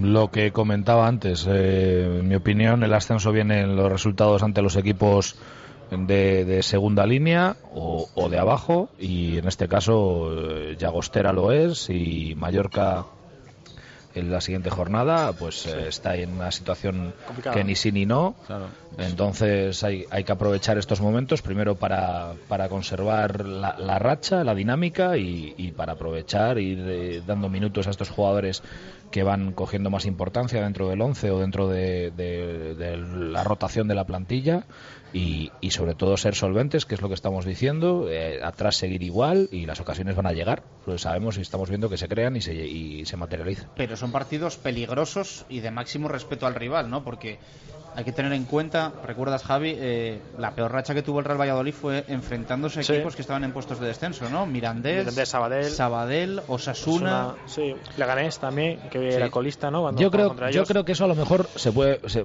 se, puede producir por lo que hablábamos un poco antes, ¿no? La ansiedad de marcar pronto, de irte en el marcador y ganar, y, eso es lo de ganar sin bajarte del autobús y no. Si tú partes de la solvencia atrás, al final los que tienen urgencia son ellos. La, la Agostera tiene que salir de ahí ya y Mallorca no puede despistarse porque en dos partidos se mete en, el, se mete en el pozo. Eh, entonces tú, tal y como está la, dinámica ahora, te, limitas a hacer tu partido, a ser solvente atrás y esperar porque van a llegar tus oportunidades. al final el Agostera es un campo complicado por la dimensión del campo, ¿no? También el equipo es muy de balón largo, muy de va a ser partido, pues eso, de estar muy concentrado atrás, eh, a balón parado, partidos que no gustan ver, pero bueno, yo al final creo que Valladolid debería de ganarlo. Yo me preocuparía más el partido de Mallorca por el hecho de, del rival. De Mallorca, supongo que allí en casa ellos querrán apretar. Creo que Llagostea es un partido que, se puede ganar, pero también es verdad que, siendo como es el campo y siendo como también es el equipo, me da un poco de, no miedo, pero sí respeto. Tiene, que darnos, tiene que darnos cierto respeto, pero al final son los equipos que están abajo encajan encajan goles con, relativa facilidad. ahora, claro, ahora pues la cosa es que, que hay que hacer las cosas como las estamos haciendo para no encajar nosotros y, darle la importancia que tiene a ponerse por delante. En el momento que, el Valladolid eh, se ponga por delante en juego y luego en ocasiones y logre pues pues eso ponerse por delante en el marcador pues eh, es indispensable. Al final eh, lo, que le puedes dar alas al equipo contrario a un equipo de los de abajo es mantener muchos muchos muchos minutos el 0-0 y, verse con la sensación de que pueden. Entonces una reunión de la afición una reunión de estar en casa les puede ayudar pero si, si el Valladolid manda y, comanda el partido para para eso lo que está haciendo últimamente y no recibe gol y se pone por delante, pues eh, la cosa será más sencilla. Bueno, eh, nos pidió un oyente que hablásemos eh, del tema Dani Hernández. La verdad es que no hay muchas novedades en este en este sentido. Ya os decíamos que desde Tenerife pensaban que la cosa se iba a cerrar ayer, ayer martes, y que él iba a volar ya para, para allí, pero es que el Real Valladolid no termina de encontrar un segundo portero y hasta que no lo haga no va a salir Dani. Y yo, bueno, pues, o sea, ya os lo hemos dicho, que es lo que nos, nos transmiten también desde la agencia de representación del, del jugador, que bueno, que son conscientes de que la prisa que no tiene el Real Valladolid la tiene el jugador y la tiene sobre todo el Tenerife, que en cualquier momento se tira por otro portero que se le que se le ponga un poco a huevo, como se suele decir vulgarmente. Así que bueno, vamos a ver. Complicado, ¿no? Tanto para Dani como para Tenerife. Al final creo que deberían darse prisa, ¿no? Porque si le quieren sacar, creo que deberían darse prisa porque ahora mismo tiene una opción clara de irse. No sé, bueno, yo creo que Dani Hernández, él quiere irse a Tenerife, creo que es algo obvio. Y al final, bueno, supongo que lo conseguirá, pero también es verdad que está perdiendo muchos, muchos días.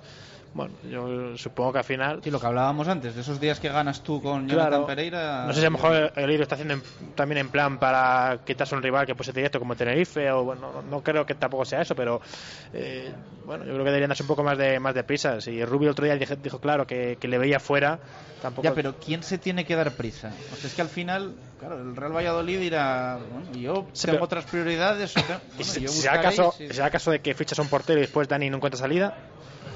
¿Qué Bueno, haces? hombre, eso no, será eso- al Eso unísono, lo ¿no? tienes que tener atado, Javi. No, no, no. no. Eso se me refiero. Sí, pero antes no sabía Esto no es tampoco un juego de Eso, niños, eso el año pasado o, u otros años podía haber ocurrido. Yo estoy convencido de que este año eso no pasa.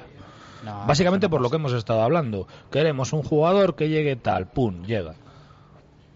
Otros años hubiera llegado el cuando se cierra el mercado, el 30. 31, ¿no? El 31, pues hubiera llegado el 30 a las 10 y media de la noche, chus allí en el coche, en la moto, el hombre esperando, tal, a ver qué pasa. No, ya no, eso ya no lo hago ya. Antes me encendían la luz, me bajaban agua incluso, ahora ya. Ya no. Ya no te bajan agua, ¿no? Hay, hay orden de que ni agua. Ahora, ahora vamos a ir con Hay el orden de que ni agua. Vamos a ir con el yuca ahora, ya verás. Bueno, eh, cerramos un poco con, con nada. El tema de, de Dani lo comentábamos. De Omar ya decíamos ayer que bueno, que hay algo raro, no por parte del club, ni del presidente, ni del director deportivo, ni, ni tampoco de los representantes actuales. Parece que bueno, le están comiendo un poquito la, la cabeza a Omar Ramos y veremos en lo que en lo que queda el tema. Lo que dice Rubi, y yo creo que tiene razón, es que aquí no se puede ir nadie, ni Omar. Sí. Al No. final son pocos como para que se vaya gente. Claro, no, además yo creo que lo bueno también será la, la fuerza que tiene el grupo en cuanto a la gente que está y, no, cre- no, no creo que sea necesario tocar, tocar ese tema. Gracias, Alf, Turi. Gracias. Gracias a vosotros. El Tor de bien otra vez, ¿no? Otra vez empezamos a funcionar. Ah, Empieza la racha otra vez. Sí, ojalá. Gracias a los dos. Eh, un fuerte abrazo para Turi y para Alf, que tengan buena semana. Nosotros vol- eh, volvemos mañana, heredero. El Sí. Está empezando ahora a entrenar, ¿no? Ahora mismo están saliendo a entrenar, o si no, a lo mejor han tenido vídeo y sale un poco más tarde. Hoy a las 3, mañana a las 11 contaremos los entrenamientos. Un fuerte abrazo, gracias por estar ahí. Adiós.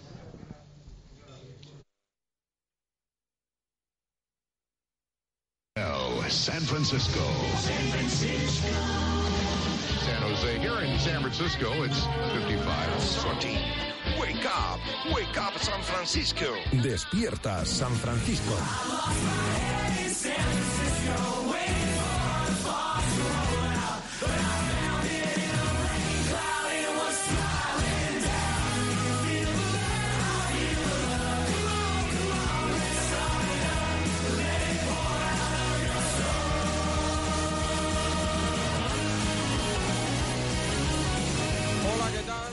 Buenas, 3 en punto de la tarde. Hasta las 4 despierta San Francisco. Arrancamos, como no, con el derby madrileño, partido vuelta a Copa del Rey en el Santiago Bernabéu. El Madrid obligado a remontar el Atlético, a hacer bueno el resultado de la ida en el Vicente Calderón. Recordemos, fue dos tantos a cero. Arrancamos, venga, ya.